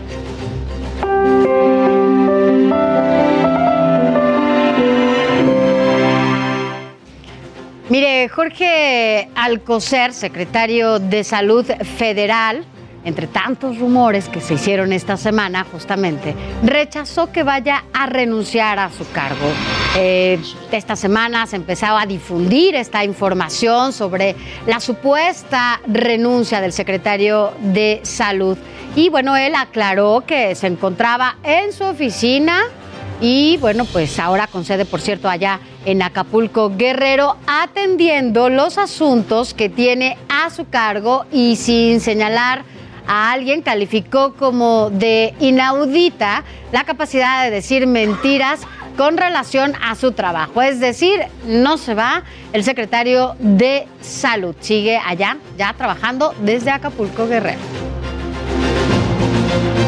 Y es momento de revisar el avance de la pandemia del coronavirus en el país. Se trata de 3.837 nuevos casos y a su vez se reportaron 216 defunciones. Con esta cifra ya son más de 292 mil las personas fallecidas por el nuevo coronavirus. El gobierno de la Ciudad de México ya está listo para vacunar a los menores de 15 a 17 años sin comorbilidades. Se aplicará la dosis Pfizer y se anunciarán las sedes y horarios en los siguientes días, así que ponga atención. Escuchemos esto. Ya estamos listos para comenzar, ya tenemos eh, una serie de sedes preseleccionadas, pero estamos esperando a la aprobación final del Plan Nacional de Vacunación. Aquí le tenemos toda la información. ¿Cuándo y cómo registrar a los jóvenes sin este tipo de enfermedades crónicas para recibir la vacuna contra COVID-19? Ayer comenzó el registro para todos los menores de entre 15 y 17 años de edad. Deben ingresar a la página que está apareciendo en la pantalla y para quienes nos escuchan a través del Heraldo Radio, esta es www.mivacuna.salud.gov.mx. Repito, mivacuna.salud.gov.mx. Una vez que ha ingresado, los adolescentes deben contar con los siguientes datos. La CURP, que si no la tiene, se mete a la página también de gobernación de CURP, pone su nombre y fecha de nacimiento y le va a aparecer la CURP ahí con la homoclave. La entidad y municipio, el código postal es opcional, pero pues hay que darlo y el teléfono de contacto a 10 dígitos, así como un correo de contacto para que esto el sistema de salud pues lo registre y lo tenga allí y pueda brindarle con mayor facilidad su cartilla de vacunación, la famosa eh, el certificado con el que tenemos que salir de México si es que lo deseamos, ahí pueda cumplir con ese. Hace ocho días justamente estábamos ingresando a esta página que le estábamos eh, anunciando, www.salud.gov.mx y ahí en esa página, cuando usted mete todos estos datos, bueno, y ya tiene las dos dosis, también hay una pestaña en donde le, donde le dice cómo sacar su certificado de vacunación. Es muy importante porque además yo creo que en un eh, futuro no muy lejano, Seguramente esto estará y será obligatorio para asistir a algunos espacios, para viajar, para entrar a otros países, incluso ya es obligatorio que se tenga este certificado. Así que si usted es de los rezagados, no pierda oportunidad de verdad y vaya a vacunarse. Es muy importante para contener, sobre todo, esto no es ninguna inmunidad total, al 100% lo hemos platicado con especialistas en este espacio, pero sí detiene un poco esta, pues, cantidad de contagios que se pueden dar o si es contagiado, bueno, no puede verse tan grave como si no estuviera vacunado, ¿no? La semana pasada que Sofi me ayudó a hacer el trámite y que pude sacar mi certificado en tan solo dos minutos, fue mi caso, por fortuna. En el transcurso de la semana recibimos distintos mensajes de la audiencia que intentaron hacer la misma operación, incluso subimos el, el manual de cómo sacarlo a nuestras redes sociales y hubo radioescuchas, eh, televidentes que intentaron hacer el ejercicio y no pudieron porque a la hora de hacer el trámite en su pantalla aparecía el archivo excede el tamaño máximo permitido de caracteres cuando ponían su CURP ahí. No pudieron hacerlo todos vamos a ya pedimos una solicitud de entrevista con las autoridades de Secretaría de Salud para que nos digan qué hacer en caso de que a una persona como nuestra amiga Araceli le ocurrió esto, cuál es el plan o la otra opción que tenemos como alternativa para obtener el certificado. Así es, es importante que, bueno, si usted tiene problema, ahora le voy a decir, la verdad es que cuando eh, Alex eh, sacó su certificado, estábamos en una muy buena hora en la mañana, en donde tal vez no había tanto tráfico en la página, esto es 8 o 9 de la mañana, no 9 y cachito, porque ya casi estábamos cerrando el, informativo del domingo pasado. En mi caso, yo lo hice a las 10 de la, de la noche de un domingo, en donde por supuesto puedes entrar a la página y no hay tanto tráfico ni tantas solicitudes. Entonces, yo supongo que esto tiene que ver justo con los horarios en lo que usted se mete a esta página para poder eh, obtener el certificado hay momentos de saturación y supongo que el sistema colapsa de repente con tantas solicitudes. Así que no, no se desespere, hay que buscar un momento en el que, bueno, tal vez no sea una hora común para que usted pueda solicitar este, este certificado. Así que no lo deje de hacer, no lo deje de intentar porque es importante contar con este documento. Así es, y bueno, seguimos con información y que tiene también que ver con asuntos de la salud. Mire, hoy es el Día Mundial de la Vasectomía, se celebra precisamente este 20 de noviembre y es una oportunidad para dar a conocer a la población que pese a la situación epidemiológica por COVID-19 que vive el país, es necesario incentivar la paternidad activa y elegida, así como la responsabilidad del hombre en la planificación familiar y anticoncepción. Esta es la información.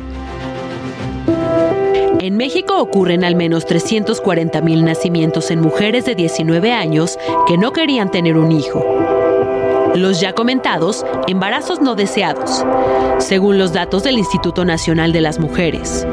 Es por eso que el tercer viernes de noviembre se conmemora un método anticonceptivo masculino seguro y eficaz que contribuye al control de la natalidad y promueve la paternidad responsable. Desde el 2013, todos los 20 de noviembre, se celebra el Día Mundial de la Vasectomía. Se busca promover como un método anticonceptivo alternativo, desmitificar las falsas creencias y reducir el número de embarazos no deseados. ¿Por qué se celebra el Día Mundial de la Vasectomía? Por iniciativa del urólogo Douglas Stein y el cineasta Jonathan Stack, fomentando alianzas estratégicas con los sistemas públicos de salud a nivel mundial y efectuar procedimientos gratuitos para personas de bajos recursos económicos. ¿Qué es la vasectomía? La vasectomía o deferentectomía es un método anticonceptivo masculino o de control natal que permite evitar embarazos no deseados, siendo una manera de compartir la responsabilidad de anticoncepción con la pareja.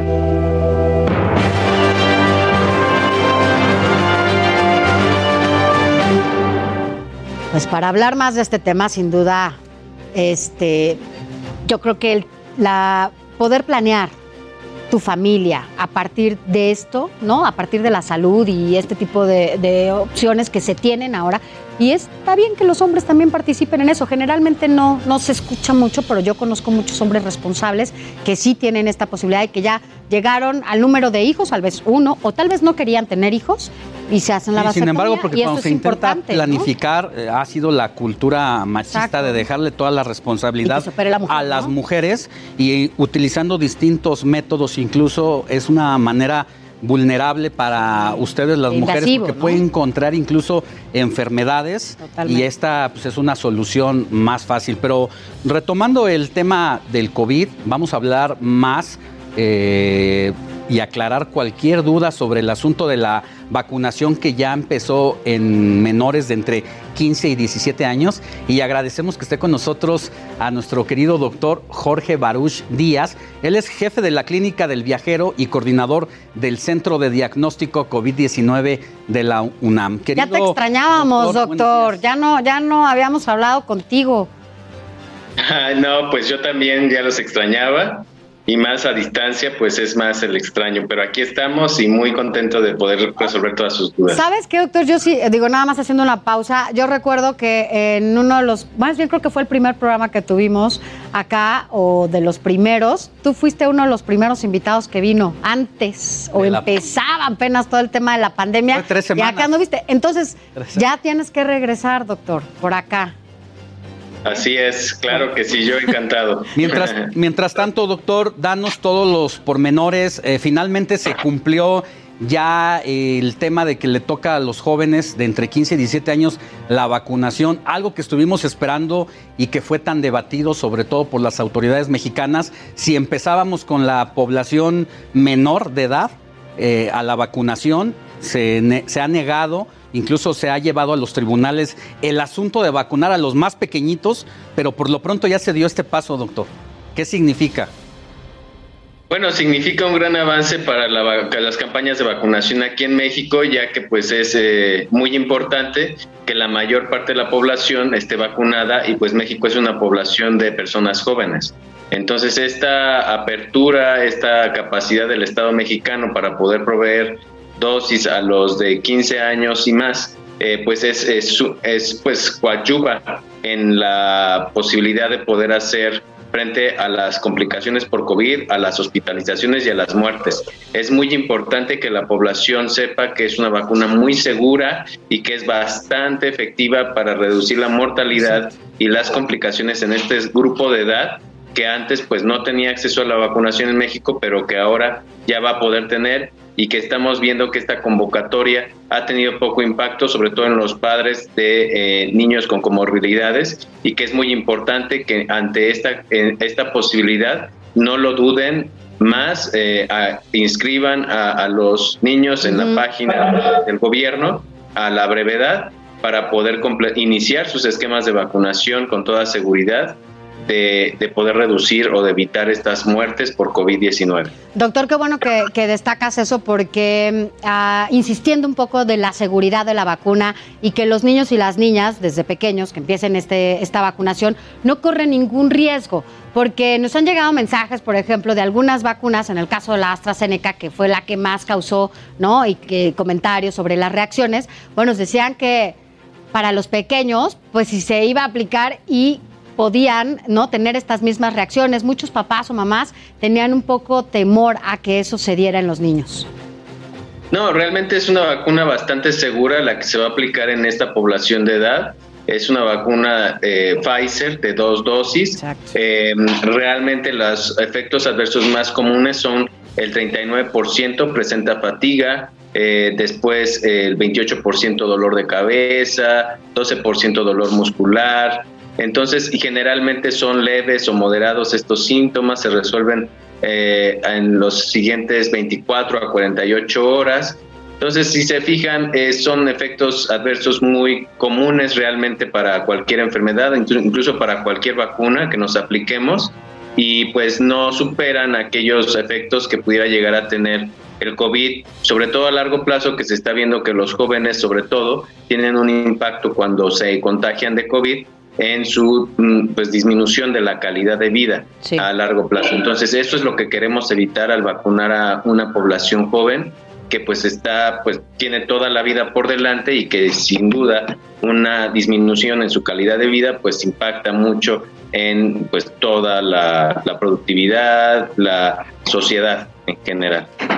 Dos preguntas en una, doctor. La primera es entonces especificar Solamente Pfizer es la única vacuna que está autorizada para estos menores de entre 15 y 17 años. Eso ya está comprobado científicamente que no hay eh, pues ninguna reacción negativa para quienes se apliquen esta vacuna. Eso por un lado. Y la segunda, aprovechar que ya eh, te tenemos aquí y que estamos hablando de la vacuna Pfizer. Para quienes nos hemos vacunado las dos dosis con Pfizer, parece que ya está autorizada la tercera eh, vacuna, por lo menos en Estados Unidos ya ocurrió, el presidente Joe Biden ya lo hizo y estamos esperando en México que se lleve a cabo esta tercera dosis de la Pfizer para quienes tienen esa, esa vacuna, ¿no? Exactamente, yo creo que aquí entonces eh, lo más importante es comunicarle a la población que la vacuna que se estará aplicando en los siguientes meses en los menores de 18 años pues será la vacuna Pfizer conforme vayamos obteniendo datos de seguridad y efectividad de otras vacunas, pues se estarán aprobando eh, pues otras dosis de otras, de otras marcas. Eh, pero también es importante mencionar que la tercera dosis de Pfizer pues será eh, importante ya en los siguientes meses estar al pendiente porque se comenzará a probar su uso en eh, pues otros países que no sea Estados Unidos. Obviamente Estados Unidos es la punta de lanza tecnológica para las vacunas, pero pues México tendrá que asegurar primero la, el abasto en los diferentes grupos de edad para después eh, comenzar a vacunar con terceras dosis. Pues gracias, doctor Jorge Baruch. Siempre es bueno escucharte. Gracias, jefe de la Clínica de Viajero y coordinador también del Centro de Salud allá en. La UNAM. Gracias, gracias Jorge Baruch, doctor. Buen día. Muchas gracias a ustedes y saludos al auditorio. Bonito día. Gracias, buen día. Y en más temas que sonaron en el país, este miércoles el presidente Andrés Manuel López Obrador inauguró el Tianguis Turístico 2021 en Mérida, Yucatán. Representantes de los 32 estados del país promocionan sus mayores atractivos para atraer a viajeros nacionales extranjeros e inversión. Pero entre todos los stands sobresalió uno, el del estado de Tlaxcala, por su curioso eslogan que decía, Tlaxcala sí existe. Y es que mucho se ha bromeado de que como es un estado pequeñito, incluso cuando dicen, ¿de dónde eres? No, pues soy de Tlaxcala. ¿Y eso dónde queda? Entonces fue una campaña ingeniosa para destacar lo que es Tlaxcala y que sí existe. Yo tengo, yo tengo muy buenas amigas, incluso una de mis mejores amigas de allá de, es de Guamantla. Y la verdad es que sí, es chiquitito, es chiquitito Tlaxcala. Algunas veces me ha tocado estar ahí por eh, trabajo y sí, efectivamente, estás en una banqueta, ¿no? Ya, ya, igual bromean, estás en una banqueta y es un municipio, te cruzas y ya es otro municipio. Pero bueno, pues finalmente es uno de los rincones muy lindos que tenemos aquí en México. Así que qué bueno, Tlaxcala sí existe. Así es, mi Sofi. ok, en, vamos. en más temas sobre lo que va a pasar este día en la ciudad y hablando de eventos impo- importantes, de reactivación económica y todo lo que ello representa. Pues el Corona Capital ya está de regreso este fin de semana y les recordamos que para ingresar, además de presentar su boleto, deberá mostrar la constancia de vacunación completa. En caso de no tener el certificado, se va a pedir una prueba negativa de COVID no mayor a 72 horas. A la entrada se le va a tomar la temperatura, el uso de cubrebocas, que es obligatorio en todo momento, y las puertas del Autódromo Hermano Rodríguez se van a abrir a la una de la tarde y se van a cerrar a las 2 de la mañana. Así es. Eh, esto, bueno, ¿sabes quién va a estar allá en el Corona Capital? Por supuesto, es nuestro compañero y colaborador también. Estará por allá Héctor Escalante, que bueno, pues no se pierde ninguno de estos eventos. Así que bueno, ya nos platicará dentro de ocho días cómo estuvo y qué, qué, medidas sanitarias estuvieron por allá. Ojalá que todas las cumplan, porque cuando hay tanta gente junta, a veces se les olvida un poquito. Pero mire, vamos a darle nuestro WhatsApp. Recuerde que puede tener comunicación directa con nosotros. Háblenos, escríbanos, mándenos sus notas de, de audio también. 55 91 63 51 19. 55 91 63 51 19. Vamos a una pausa, pero vamos a regresar con todo, todo lo último que está sucediendo allá en el Zócalo Capitalino. Tome sus precauciones porque hay muchas vialidades que están cerradas. Así que bueno, pues ahora le contaremos cómo está cada, cada, cada Así cosa es. que se está viviendo allá en el Zócalo Capitalino. ¿Sabe qué? No le cambie porque le tenemos otra alternativa para que pueda sacar su certificado de vacunación. Aquí lo tenemos. Más fácil. Al volver.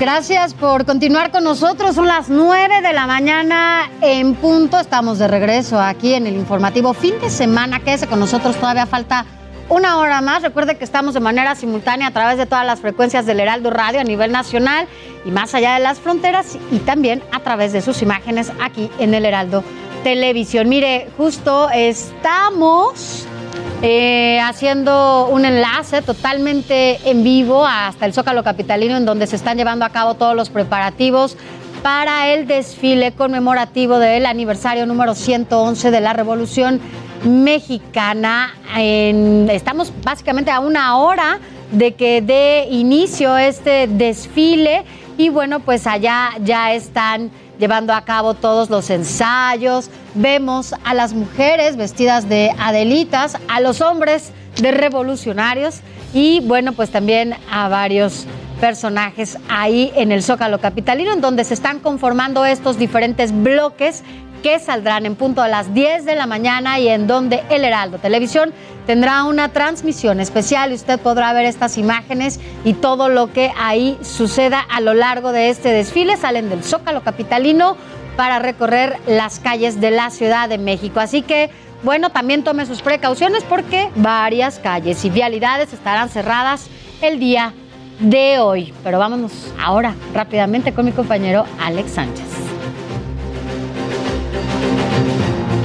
Y es momento de nuestro de resumen con nuestro compañero Abraham. Abraham Arreola, que ya tiene aquí todos los detalles. Amigos, bienvenidos. Esto es el Desresumen Informativo. Los hombres de negro ya están aquí. Un grupo de científicos japoneses trabajan en un dispositivo que puede borrar recuerdos. Como si fuera sacado de la película, el invento fue probado en ratones y borró ciertas acciones aprendidas por los roedores. El objetivo de estos científicos es ayudar a personas con ciertos trastornos neuronales y quizás encontrar pistas contra el Alzheimer. Y de chiripa, una mujer de 69 años estuvo en coma por un mes, ¿ok? Debido a que se contagió de COVID. Y ya cuando sus hijos y familia no podían más con el sufrimiento y habían decidido desconectarla, la señora despertó. Lo mejor de todo, los médicos que horas antes le habían quitado todas las esperanzas a la familia, dijeron que la paciente se encontraba bien, aunque todavía tiene los pulmones dañados, ya está con su familia. ¡Qué bonita! En las secundarias de México podemos encontrar de todo, libretas, pizarrones, tabletas, balones y, ¿por qué no? Una granada de fragmentación. ¡Ay, qué chulada! Ocurrió en Naucalpan. La maestra pues andaba checando unas cajas que es que con material didáctico y, ah, chis, chis, esto no es material didáctico. Casual que a la escuela llegaron elementos de la Secretaría de Seguridad del Estado de México y hasta el escuadrón antibombas para asegurar a esa granada. Que cómo llegó ahí la granada, pues ni idea. En Durango, tres personas se quieren casar. Yay, entre ellas mismas. ¿Qué? Dos mujeres y un carnal buscan unir sus vidas legalmente bajo la figura del matrimonio. Las dos mujeres son pareja y ahora quieren sumar al ex. La razón principal es para proteger legalmente a los hijos. Tadeo Campac, abogado del posible futuro esposo, dijo que esto servirá como base para entender que no existe solo un tipo de familia y darles protección legal. Y ya para terminar, según un estudio hecho en Reino Unido, las personas que han tenido la suerte de crecer con sus abuelitas oh, tienen mayor empatía emocional y motivación. Esto, según los científicos, se debe a que el vínculo entre nietos y abuela ha demostrado ser un fenómeno neuronal que resulta ser positivo. Que igual ya lo sabíamos, pero está bien que la ciencia nos lo recuerde. Ahora ya están bien informados. No, no es cierto, la verdad es que no, pero ¿a poco no están chidos los temas? ¿no? Yo soy Abraham Arreola y esto fue el Desresumen Informativo.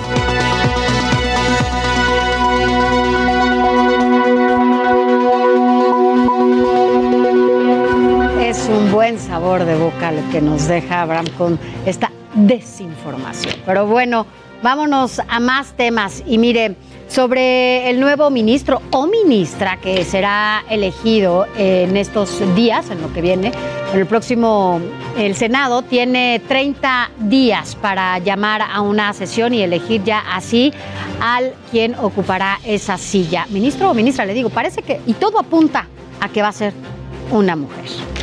Así es, el ganador o la ganadora tiene que ser elegido o elegida por mayoría calificada en caso de que la terna enviada por el presidente sea rechazada, lo cual esto ya no va a ocurrir porque ayer en comisiones avanzó precisamente hacia pues que uno de uno de estos tres puede salir el próximo ministro o ministra, pues deberá enviar la segunda terna en caso de que se de que no haya mayoría por alguno de estos, pero si también es rechazada, esto ocurre normalmente en todos los trámites, entonces será López Obrador quien designe directamente al nuevo ministro o ministra de la Corte. Y mira, vámonos a, más información. Eh, desde su creación, el 15 de marzo de 1825, la Suprema Corte de Justicia de la Nación ha tenido solo 13 mujeres ministras. La primera en ocupar el cargo fue la abogada oaxaqueña María Cristina Salmorán de Tamayo, actualmente y eh, de manera histórica. La Suprema Corte de Justicia tiene tres mujeres ministras. Se trata de Norma Lucía Piña Hernández, Margarita Ríos Farhat y Yasmín Esquivel Moza, quienes además por primera vez en la historia pues presiden ambas salas de la Corte. Sobre Eva Verónica de Guy Zárate, quien se dice es la favorita para ser la nueva ministra, esto prometió en caso de ser elegida. Escuchemos. De ser elegida, asumiré el compromiso que nuestro Estado de Derecho le fija para el, a, para el actual de una ministra, apegada siempre a los principios y las normas, privilegiando los valores que considero, que considero he ido forjando a lo, a lo largo de mi experiencia sumándome al esfuerzo de los demás integrantes de este relevante cuerpo colegiado para construir y realizar en forma conjunta un desempeño pleno de la independencia. Bueno, vamos a dar un giro completamente a la información. Ya veremos qué sucede en este caso, pero sí todo apunta a que va a ser una mujer. Ahora es momento de saber qué hay en la agenda cultural de la semana con Melissa Moreno, editora de artes del Heraldo Media Group.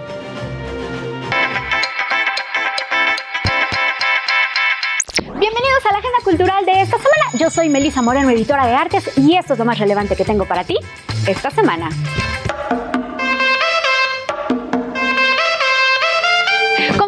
Por 26 piezas entre prendas y accesorios, cuerpos y universos formas de la moda, los visitantes al proceso creativo de tres icónicos diseñadores japoneses: Rei Kakawubo, creador de la marca Chrome de Gaxo, Junya Watanabe y Kei Ninomiya. La muestra invita a reflexionar sobre los límites entre la moda y el arte, la prenda y el objeto, así como el papel de la moda en la cultura contemporánea.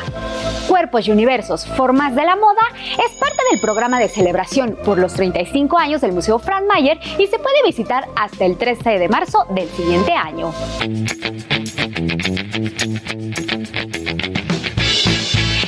Es una novela histórica de humor negro, un relato precautorio sobre la salud y la suerte. Fernando Iwasaki consigue una obra que ilustra todo lo que ha investigado en bibliotecas y archivos coloniales de Europa y América, pero también una vívida descripción de los asombrosos horrores previos a la higiene moderna y del persistente debate entre las maneras de curar y el entender el cuerpo. Neguijón de Fernando Iwasaki es editado por Seis Barral. La obra que sale mal ganadora del premio del público Telcel en los premios metropolitanos de teatro, la mejor comedia del año en los premios Olivier 2015 y mejor escenografía Tony Awards 2017, regresa a la cartelera de la Ciudad de México. Esta puesta en escena es uno de los mayores éxitos teatrales en Londres, Nueva York y la Ciudad de México.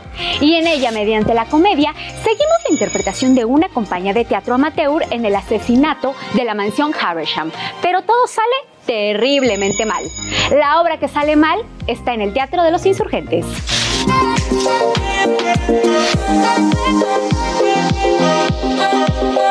Esta fue la agenda cultural de esta semana. No olvides seguirnos en nuestras redes sociales y compartir. Yo soy Melisa Moreno y me encuentras en arroba melisototota. Nos vemos la siguiente.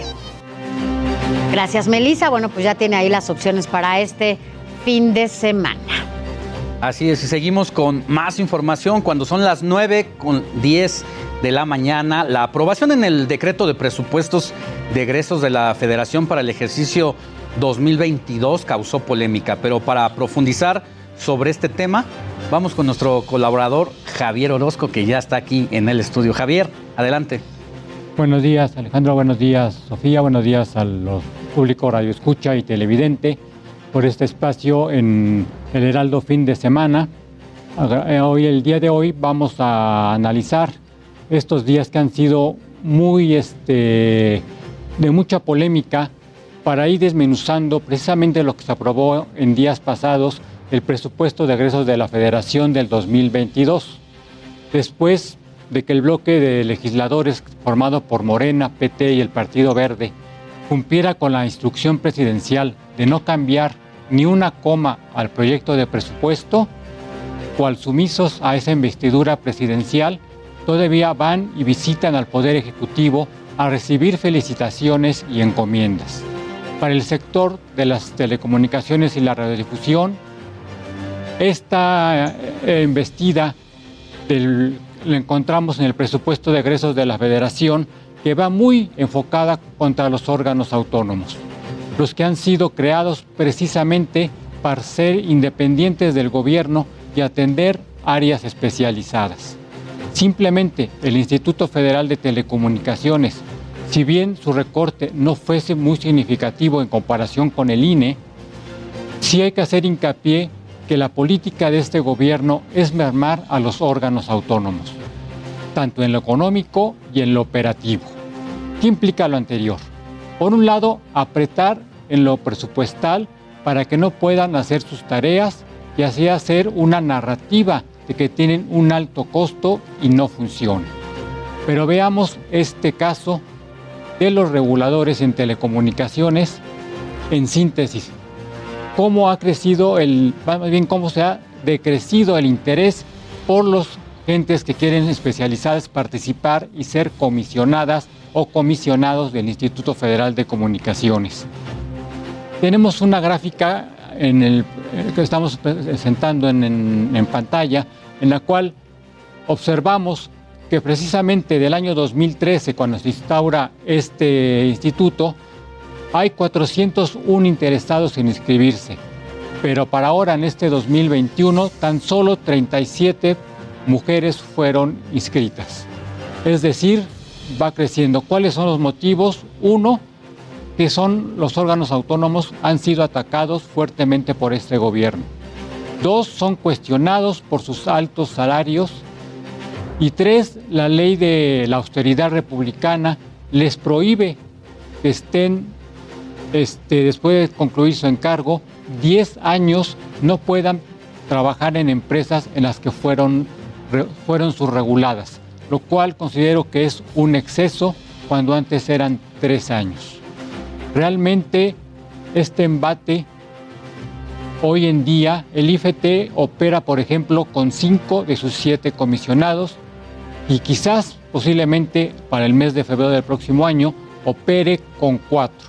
Y cabe destacar que esos lugares son precisamente los que hacen falta, son para mujeres.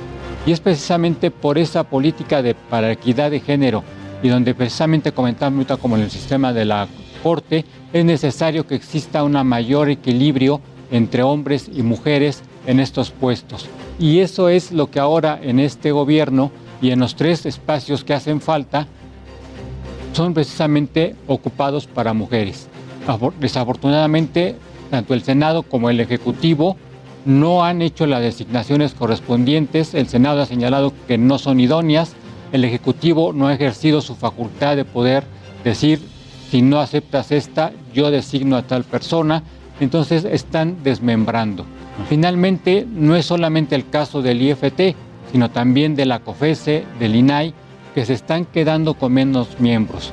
Quizás ahí, como dice la sabiduría popular, lo que está haciendo el, el gobierno es que por cuidar los centavos se está tirando los pesos en otras cosas. Muchas gracias.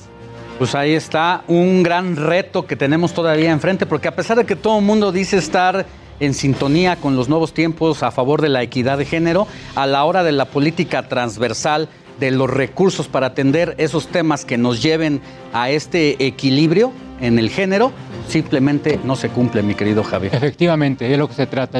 Seguramente en estos días el comité de evaluación tendrá ya que designar de las 10 personas que hace 8 días precisamente hicieron examen, de esas 10 mujeres tendrá que presentarle una terna de 3 a las de mayor calificación al presidente para que lo mande al Senado a su ratificación. Muchas gracias. Nos vemos la próxima semana. Gracias. Gracias. Hasta la próxima. Mire, vamos a cambiar también de tema porque, pues, eh, resulta, ¿verdad?, que cada vez pareciera que el tema de ir al psicólogo y estas cosas, bueno, pues están muy estereotipadas, Alex. Eh, pues hablamos particularmente de la salud mental. Suele ser una de las áreas que menos atendemos. Yo creo que la gente muchas veces malinterpreta. En mi caso, yo sí voy a terapia, ¿no? Es, es importante atenderse, tener terapias, eh, porque es una medida de contención y no siempre es que las tengas que pagar. Hay, hay sitios, hay espacios en donde justamente se puede ir uno a pedir ayuda de manera gratuita con especialistas para que usted pueda pues también contener algunas otras cosas. Hay mucha gente que la necesita y sobre todo muchos aquellos que dicen que están muy bien y que están muy cuerdos y, son los que más lo necesitan. Y sobre todo, Sofi, eh, ya que hablábamos con Javier Orozco precisamente de estos temas de la equidad de género, en esta pandemia se disparó la violencia intrafamiliar, precisamente por el encierro, se mostró esta agresividad por parte de jefes de familia con sus esposas, con los hijos, pero ocurre un fenómeno muy interesante, que cada vez son más los hombres que están pidiendo ayuda y que parece que esto está cambiando los estereotipos, porque también al inicio de la pandemia quienes no se querían poner el cubrebocas inicialmente era la mayoría de los hombres, porque decía que se veía amanerado. Entonces eh, es un tema muy importante el que vamos a tocar ahora. Así es, no, no dejemos que ese tipo de cosas y estereotipos sean quienes nos limiten o quienes los limiten para acudir con un especialista. Por eso la importancia de atendernos en esas áreas. Vamos a conocer un poco más sobre este tema. Escuchemos. La salud mental es el estado de bienestar emocional, psicológico y social de una persona que le permite desarrollarse de manera armónica en sus actividades y con su entorno. Pero hay factores que impactan negativamente en ella. Los problemas económicos y el estrés laboral son los más determinantes. Y con la llegada del COVID a nuestras vidas, la pandemia ha venido a sumarse. Las manifestaciones de que nuestra salud mental se han deteriorado son cansancio, falta de energía, alteraciones del sueño, ansiedad, tristeza, cambios de humor e ira, y en general la incapacidad de desarrollar correctamente actividades cotidianas, así como enfrentar y resolver problemas. La salud mental es un derecho, por lo que según informes de la OMS, en la Asamblea Mundial de Salud, gobiernos de todo el orbe reconocieron la necesidad de ampliar y mejorar los servicios al respecto. Y aunque los síntomas tienden a normalizarse, la pregunta es si la salud mental será la próxima pandemia o peor aún, si ya vivimos una prolongada crisis de salud mental a la que nos hemos acostumbrado.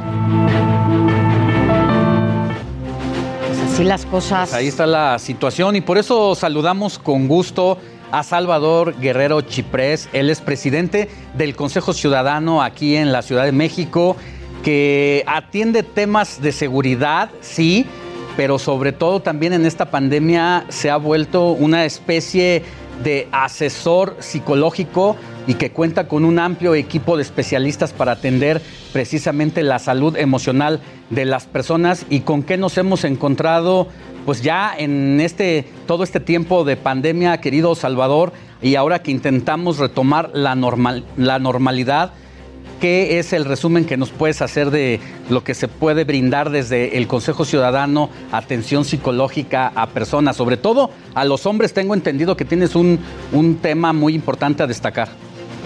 Bueno, en principio coincido con nuestra compañera periodista quien expuso este dilema entre las preguntas de lo que está ocurriendo.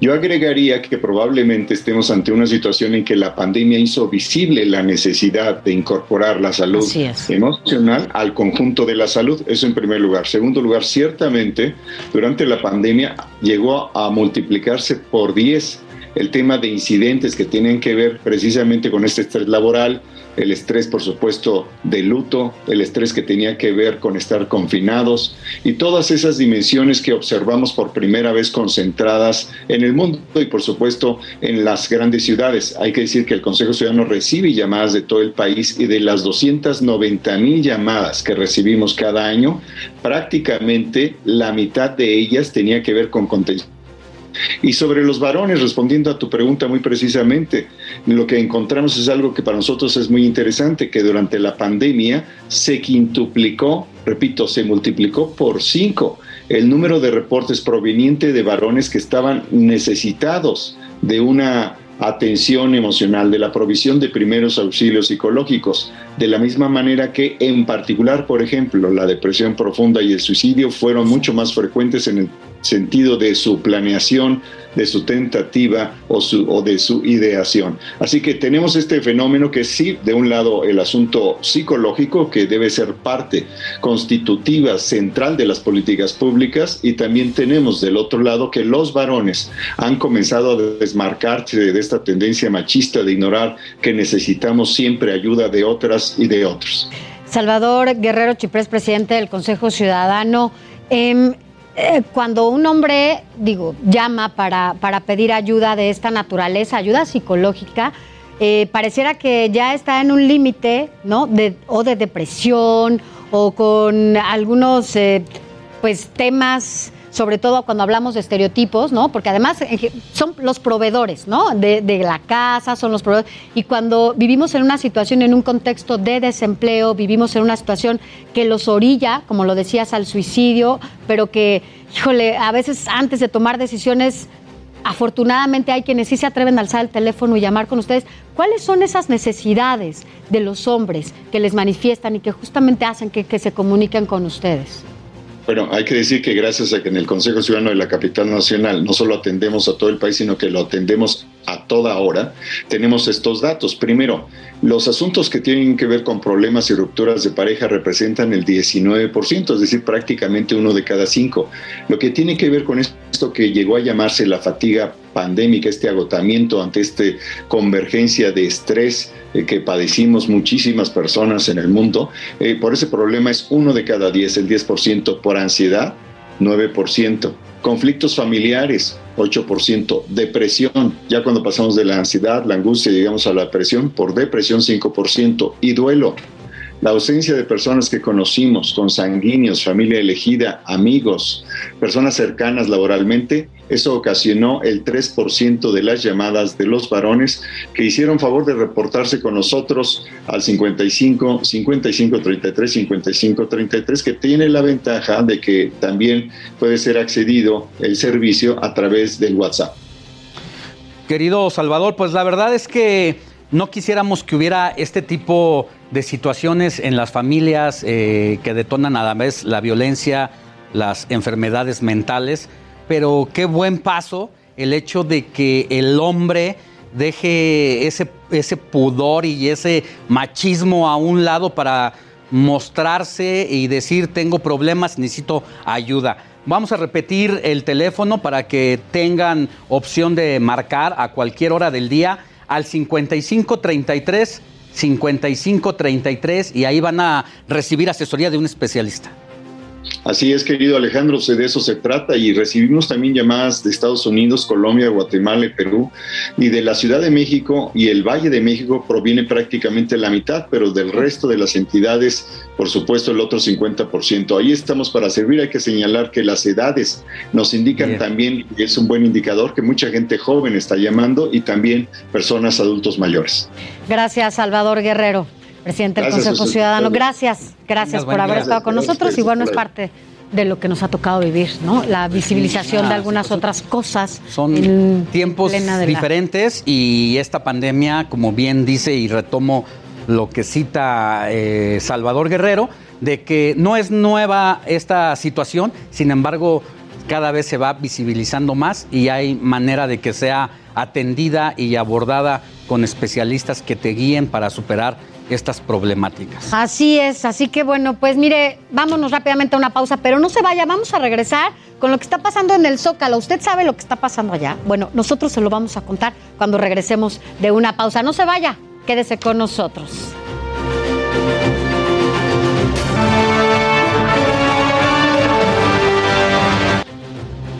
Gracias por continuar con nosotros. Ya son las 9 de la mañana con 30 minutos. Recuerde, estamos ya en el último bloque de este informativo fin de semana, pero estamos en una a punto ya de que comience este desfile conmemorativo del 111 aniversario de la Revolución Mexicana. Así es, Sofi, y con ello una cobertura especial donde nuestro compañero Manuel Zamacona está en el punto neutral, ahí en el corazón del zócalo de la ciudad va a llevarle la transmisión del desfile por el 111 aniversario de la Revolución Mexicana. Terminando este informativo a las 10 de la mañana, ahí, ahí estará eh, Zamacona con todos los detalles y por lo pronto, pues vamos a enlazarnos con él para que nos dé un adelantito de todo lo que nos va a decir más adelante. Querido Manuel, buenos días. Pensé que traerías tu bigote, Manuel Zamacona. gracias, gracias, gracias. ¿Qué tal? ¿Cómo están? Alex, Sofía, muy buenos días. Los saludo con mucho gusto desde aquí, desde el Zócalo Capitalino. 12 grados es la temperatura, una mañana nublada en el Valle de México. Sin embargo, poco, poco abierto para que, pues bueno, podamos disfrutar de este desfile conmemorativo del 111 aniversario de la Revolución Mexicana. Fíjate que llegamos hace aproximadamente una hora y media y desde muy temprana hora se eh, reunieron aquí diferentes elementos, tanto de la Secretaría de la Defensa Nacional como algunos voluntarios que van a dar vida a estos pasajes históricos de la Revolución Mexicana, que va a comenzar en punto de las 10 de la mañana. Este desfile, que bueno, pues partirá de aquí, justo donde nos encontramos, Alex Sofía, desde Plaza de la Constitución, va a dar la vuelta a este circuito, eh, correrá por calles como 5 de Mayo, Avenida Juárez, para desembocar también en Paseo de la Reforma y culminar allá en Campo Marte. Bueno, pues, ¿qué te digo? Hemos visto, justo cuando íbamos subiendo aquí este edificio, que es el edificio de gobierno donde se encuentran muchas secretarías. Aquí a nuestro lado también se encuentra eh, Palacio Nacional, eh, personajes históricos, ¿no? Francisco y Madero, Villa, Zapata, también Venustiano Carranza, Álvaro Obregón, que ya se estaban eh, preparando para salir muy, muy lucido lo que se va a ver a caballo este día. A caballo son aproximadamente 2.055 caballos los que se han destinado para este desfile. en, datos duros, mira, ahorita que nos muestre mi compañero Neto, aquí parte de la explanada del Zócalo, en datos duros son 2.055 caballos, 335 entre niñas y niños, 891 mujeres, 6.719 hombres. Y ojo, también va a haber vehículos antiguos, 15 aeronaves. Y por primera vez, Alex, Sofía, eh, bueno, va a haber grupos representativos de pueblos indígenas, mayas, mixtecos, nahuas, zapotecos, etcétera. Entonces, bueno, pues eh, a unos minutos ya de iniciar este desfile, están todos los preparativos, se espera la presencia, por supuesto, del presidente Andrés Manuel López Obrador, de la jefa de gobierno Claudia Sheinbaum, del secretario de la Defensa Luis Crescencio Sandoval, así como del secretario de María Rafael Ojeda. Estamos nosotros pendientes, les hacemos una invitación, va a estar padrísimo, no se lo pierda, vamos a tener historiadores, vamos a tener también a gente de la Secretaría de la Defensa Nacional para que estén abonando esta transmisión especial que tendremos tanto en Heraldo Televisión como a través de la señal del Heraldo Radio en el Valle de México en 98.5 de FM, así como las diferentes frecuencias locales a lo largo y ancho de la República Mexicana. Ya pendientes desde este punto, desde el corazón de la Ciudad de México, en el 111 aniversario de la Revolución Mexicana. Alex, Sofía, regreso con ustedes. Así es, mi querido Manuel, y precisamente para quienes nos escuchan por radio, tienes una pues una mirada bastante interesante ahí en el Zócalo, este lugar emblemático de todas las batallas, tanto como fue la consumación de la independencia de México, que entró el ejército trigarante a ese lugar, y qué decir de estos revolucionarios también hace 111 años que se declararon triunfantes y que inició, dio, inició este movimiento y al mismo tiempo pues es el último movimiento bélico que se tenga presente, por así decirlo, en la historia más reciente de nuestra querida nación mexicana.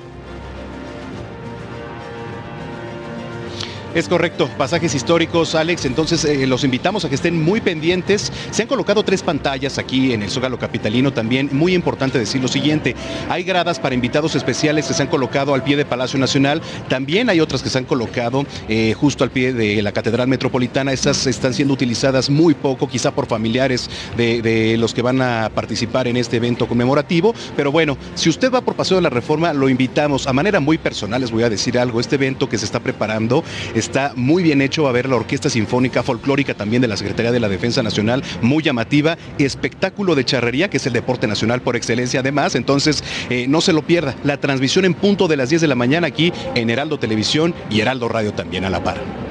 Muchas gracias, Manuel. Gracias, Alex Sofía, buen día.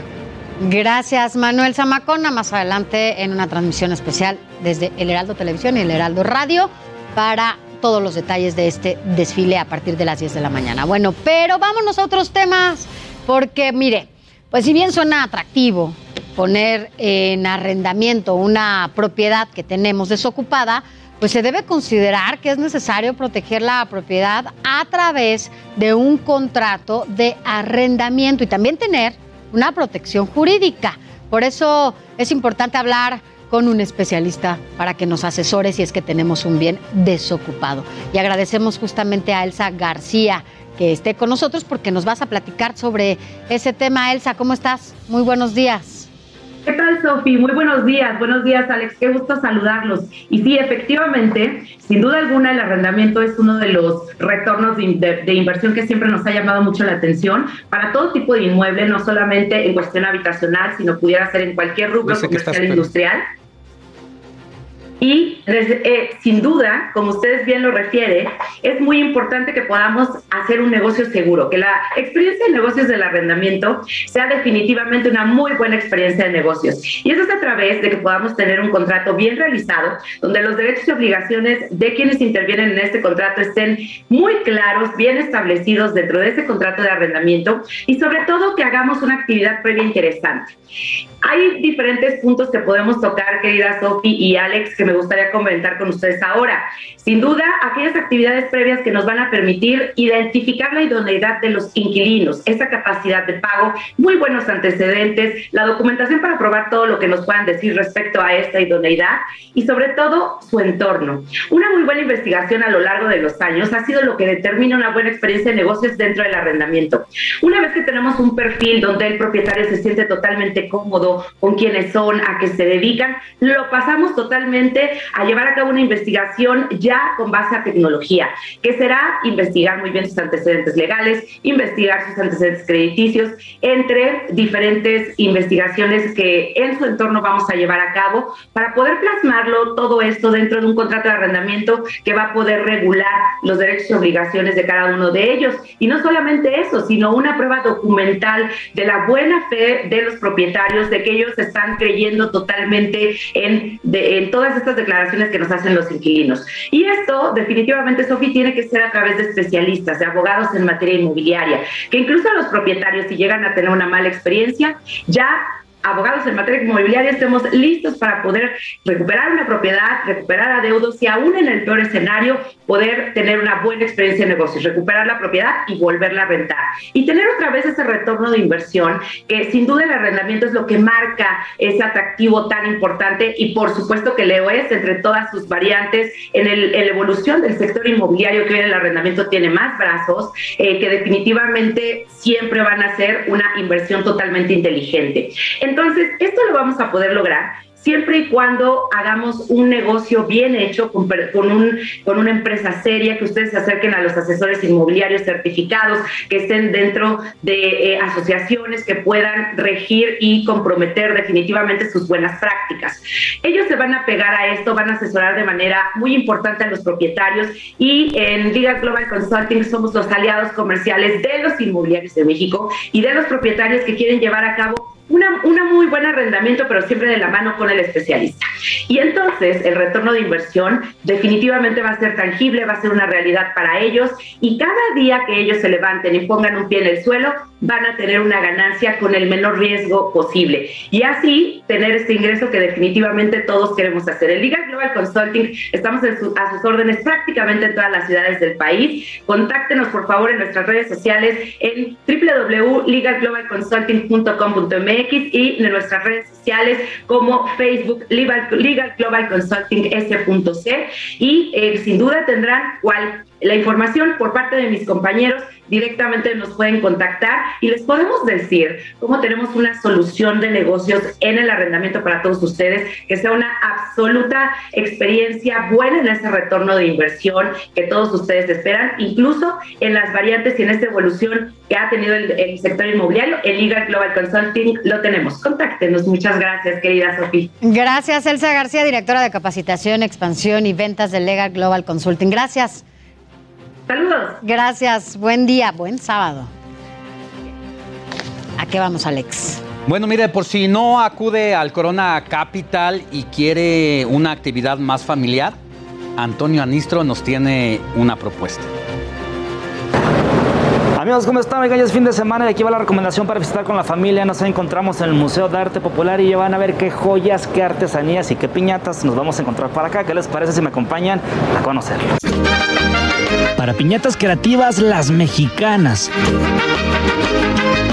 El Museo de Arte Popular ubicado en el centro de la Ciudad de México realizó como desde hace 15 años su tradicional concurso exposición de piñatas y que ahora son exhibidas en todo el recinto. En este año tuvimos 234 piñatas de diferentes estados de la República, Oaxaca, Guerrero, Veracruz, Puebla, Estado de México, Querétaro, Michoacán, Yucatán, en fin, vienen de varias partes y siempre hay una participación mayoritaria de la Ciudad de México y las familias y los mexicanos en general y el público que quiera venir al museo se van a encontrar con una cantidad de diseños impresionantes, con gente que maneja el, oficio de hacer la piñata no en la forma tradicional. Participaron 234 mexicanos, las técnicas y los diseños fueron variados, desde papel arrugado hasta otras con detalles finamente adheridos, figuras de todo tipo, desde guerreros aztecas, nahuales y camaleones. Los primeros tres lugares también se encuentran en este cúmulo creativo. El tercer lugar se lo llevó este chivo brujo de la artista Margarita Rosales, originaria de Catepec, Estado de México. El segundo lugar fue para esta piñata en forma del clásico juego mexicano de madera escalera de Jacob del artista Efraín Campos de Iztacalco. Y la gran ganadora fue esta artesanía llamada Alebrijes Tonas Inaguales de René Bautista de Gilotzingo, Estado de México. El jurado destacó la creatividad y que tuvieran los elementos indispensables. Tiene que tener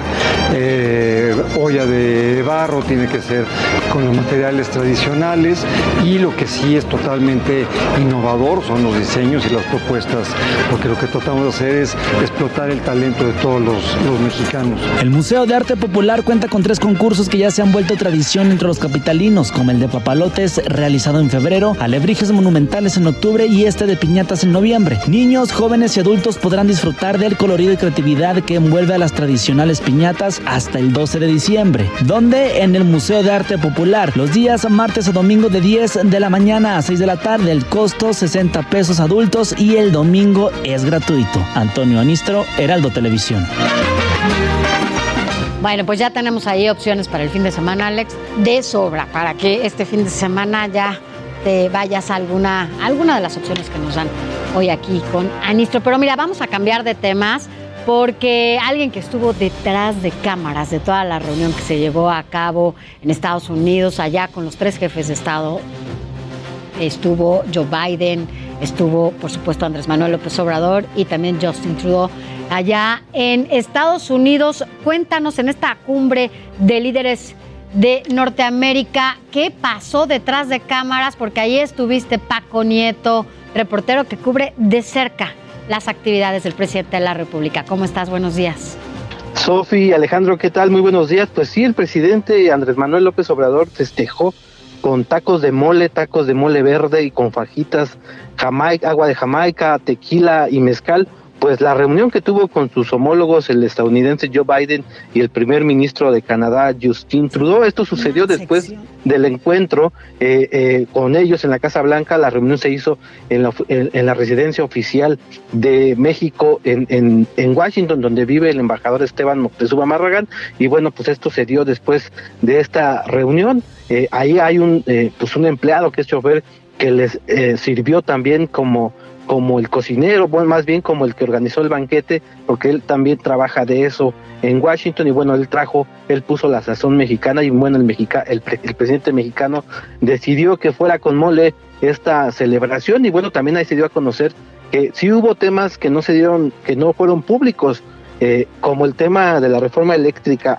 A Justin Trudeau le preocupó mucho el tema de cómo se está discutiendo este tema en México y bueno, el presidente le explicó que se trata de un tema de abaratar el sistema eléctrico y de fortalecer a la Comisión Federal de Electricidad y también, bueno, se habló de que en el, en el encuentro con Biden, el presidente López Obrador también habló de la reforma eléctrica. Todo esto que te estoy contando, pues no, no se dio a conocer públicamente. Pero tú estabas ahí para darnos a conocer el dato curioso, Paquito, que es lo que nos deberías de contar todas las semanas. Tú que estás siempre en estos espacios en donde pues difícilmente nosotros o cualquier persona puede entrar, pues tú estás en un detrás de cámara importante, ¿no? Estás ahí cubriendo las actividades del Nada más preguntarle a Paquito, Paco, de los años que llevas siguiendo al presidente de la República, ¿sí se echa sus traguitos de vez en cuando? ¿Fuma el presidente? El presidente ya no fuma, antes sí fumaba, fumaba Raleigh, y bueno, nos, nos platicaba cuando, era cuando, cuando era candidato nos platicaba que pues que sí de repente se echaba una copa de vino o dijo él alguna vez nos contó que era que se tomaba la leche de los adultos y le preguntamos cuál era esa y dijo que era un ¿Ves? Nos Gracias Paquito. Eso. Cuídate. Claro que sí. Hasta luego. Gracias Paco. Nieto. Y bueno, a propósito del desfile de hoy, 20 de noviembre, Gloria Piña nos tiene más detalles de este evento. Mi querida Gloria, buenos días nuevamente.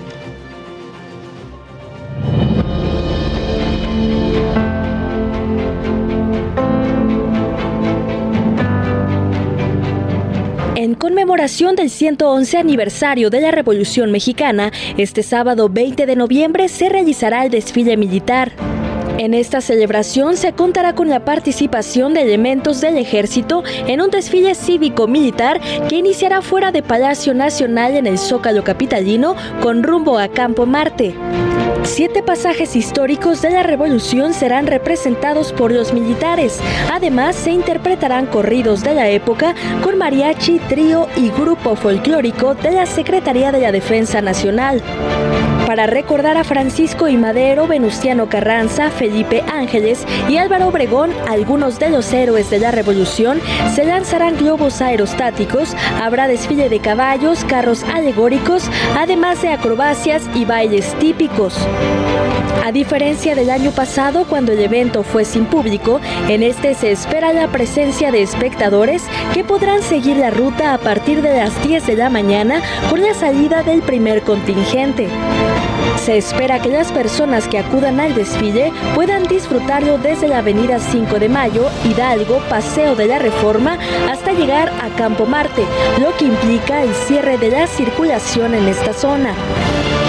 Para evitar la comisión de delitos durante el evento, la Secretaría de Seguridad Ciudadana desplegará alrededor de 2.800 elementos.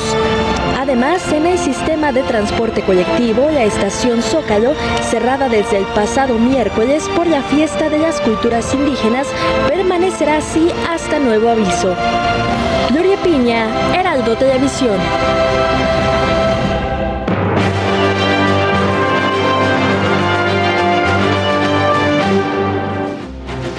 Bueno, pues así las cosas y para platicar, para continuar con este sobre el desfile conmemorativo del 111 aniversario de la Revolución, pues saludamos a Alejandro Rosas, quien además es historiador, divulgador de, de la historia y siempre Alejandro, además de que es un gusto tenerte en este espacio, también siempre es un gusto escucharte porque tienes esos datos, esa información curiosa que muchas veces no se da a conocer. ¿Cómo estás? Muy buenos días. ¿Qué tal? Muy buenos días. Gracias por la invitación en, en este día y hay que gritar viva la revolución, ¿no? Así es, viva. Y sobre todo, pues porque se trata del acontecimiento político y social más importante del siglo XX, Tocayo. Sí, desde luego, eh, la revolución definió totalmente al siglo XX, eso es un hecho innegable. Eh, también lo definió en términos del discurso político y de la ideología, porque una vez que pasó el movimiento armado, el sistema político que surge de la revolución, que es el sistema político priista, nada más que ustedes saben que en el 29, cuando se funda lo que sería el partido oficial, era Partido Nacional Revolucionario, luego en 38 cambia a Partido de la Revolución Mexicana y finalmente en 46 al PRI. Pero lo, lo interesante como fenómeno político en términos del discurso es que este régimen que se construye después de la revolución, convierte a la propia revolución en el gran mito generador de mitos. Es decir, empieza a construir eh, la legitimidad a raíz de que finalmente el sistema pues, era, digamos, que el resultado de esa revolución que había luchado por causas sociales, por causas políticas, por causas económicas. El problema es que la revolución y sus logros solo se llevaron al terreno de el discurso en la mayoría de las veces o de la retórica. Sí, claro, como actualmente. Oye, y un punto, un punto importante también en- a partir de la revolución y un punto de referencia, sobre todo para las mujeres, justo fueron las mujeres revolucionarias, las mujeres que estuvieron en ese lugar. Claro, desde luego, por ejemplo, ha- hay muchos eh, participantes en términos de la política, de la lucha democrática. Hay varios clubes importantes, eh, sobre todo antireeleccionistas antes de que inicie la revolución, que el propio Madero abandera cuando todavía fue era una campaña eh, que no era perseguida del todo por el porfiriato. Eh, están también las Adelitas famosas, eh, que son las soldaderas que se suman tanto en los, eh, digamos, a- en los grupos revolucionarios como en los federales, que es una participación. Hay por ahí también mujeres que fíjate que ayudaban a bien morir a los heridos que caían en batalla. Recuerdo una de, de nombre María Zavala, eh, que eh, los ayudaba a bien morir, es decir, los acompañaba en los últimos momentos, le- les ponía algunos aceites eh, aromatizantes para como bálsamos. Hay otra, la famosa María Pistolas, que Obregón le regala su pistola en 1914 cuando entra a la Ciudad de México y, y le dice, le doy esta pistola al único hombre que hubo durante la decena trágica, porque María, como le llamaron desde entonces, María Pistolas, María Arias se apellidaba. Desde entonces, eh, en la decena trágica, había alzado la voz en contra de los traidores y los asesinos de Madero, cuando muchos más callaron. Y así vemos activistas, eh, revolucionarias, eh, vemos soldaderas, desde luego, y desde luego también un gran sector de la población femenina que se queda en casa, pues a cuidar a, a las familias, a los hijos y demás.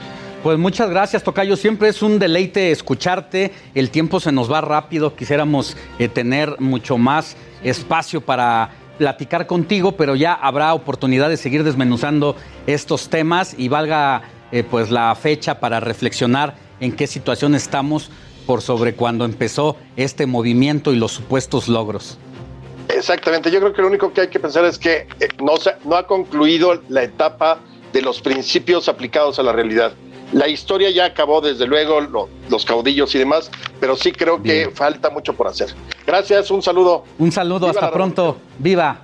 Viva México, viva la revolución. Gracias. Mire, vámonos rápidamente antes de despedirnos hasta el Zócalo Capitalino, porque ahí está mi compañera Gloria Piña y bueno, pues ahí estará durante todo el desfile. Gloria, nos enlazamos contigo de nuevo.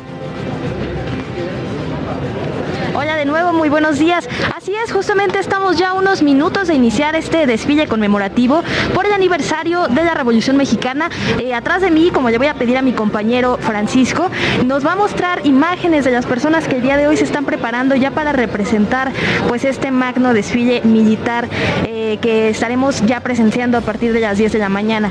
Eh, atrás, en las gradas, podemos ver ya personas que están esperando que, estas, que esta, este desfile comience y como como nos informa la Secretaría de la Defensa Nacional, en este desfile participarán aproximadamente más de 2.000 caballos y más de 8.000 personas, entre ellas 6.719 hombres, 891 mujeres y 335 niños que también estarán dando vida a algunos de los personajes que participaron en esta Revolución Mexicana.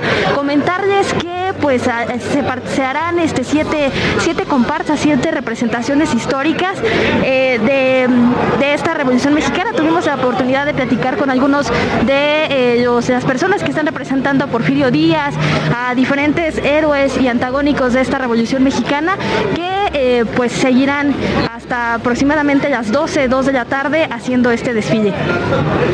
Gracias, querida Gloria Piña, y pues estarás también presente en esta transmisión especial junto con nuestro compañero Manuel Zamacona, quien ya está allá también en el Zócalo Capitalino. Nosotros, por lo tanto, llegamos al fin, nada más al fin de esta emisión Solo por hoy. de sábado 20 de noviembre. Y ya sabe que la noticia no descansa. Lo esperamos mañana en radio. Y no se vaya, porque Sofi está Sigue con nosotros. aquí en esta transmisión especial desde el Heraldo Televisión y Heraldo Radio. Nosotros mañana, mañana nos vemos y nos escuchamos.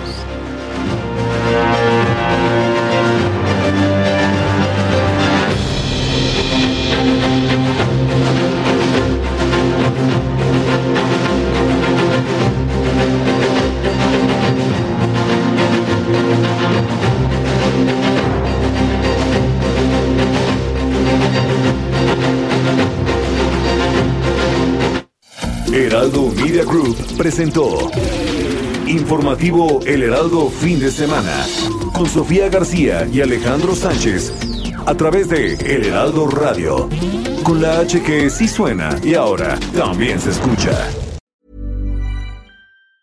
Ever catch yourself eating the same flavorless dinner three days in a row? Dreaming of something better? Well, HelloFresh is your guilt-free dream come true, baby. It's me, Kiki Palmer. Let's wake up those taste buds with hot, juicy pecan crusted chicken or garlic butter shrimp scampi. Mm. Hello Fresh. Stop dreaming of all the delicious possibilities and dig in at HelloFresh.com. Let's get this dinner party started.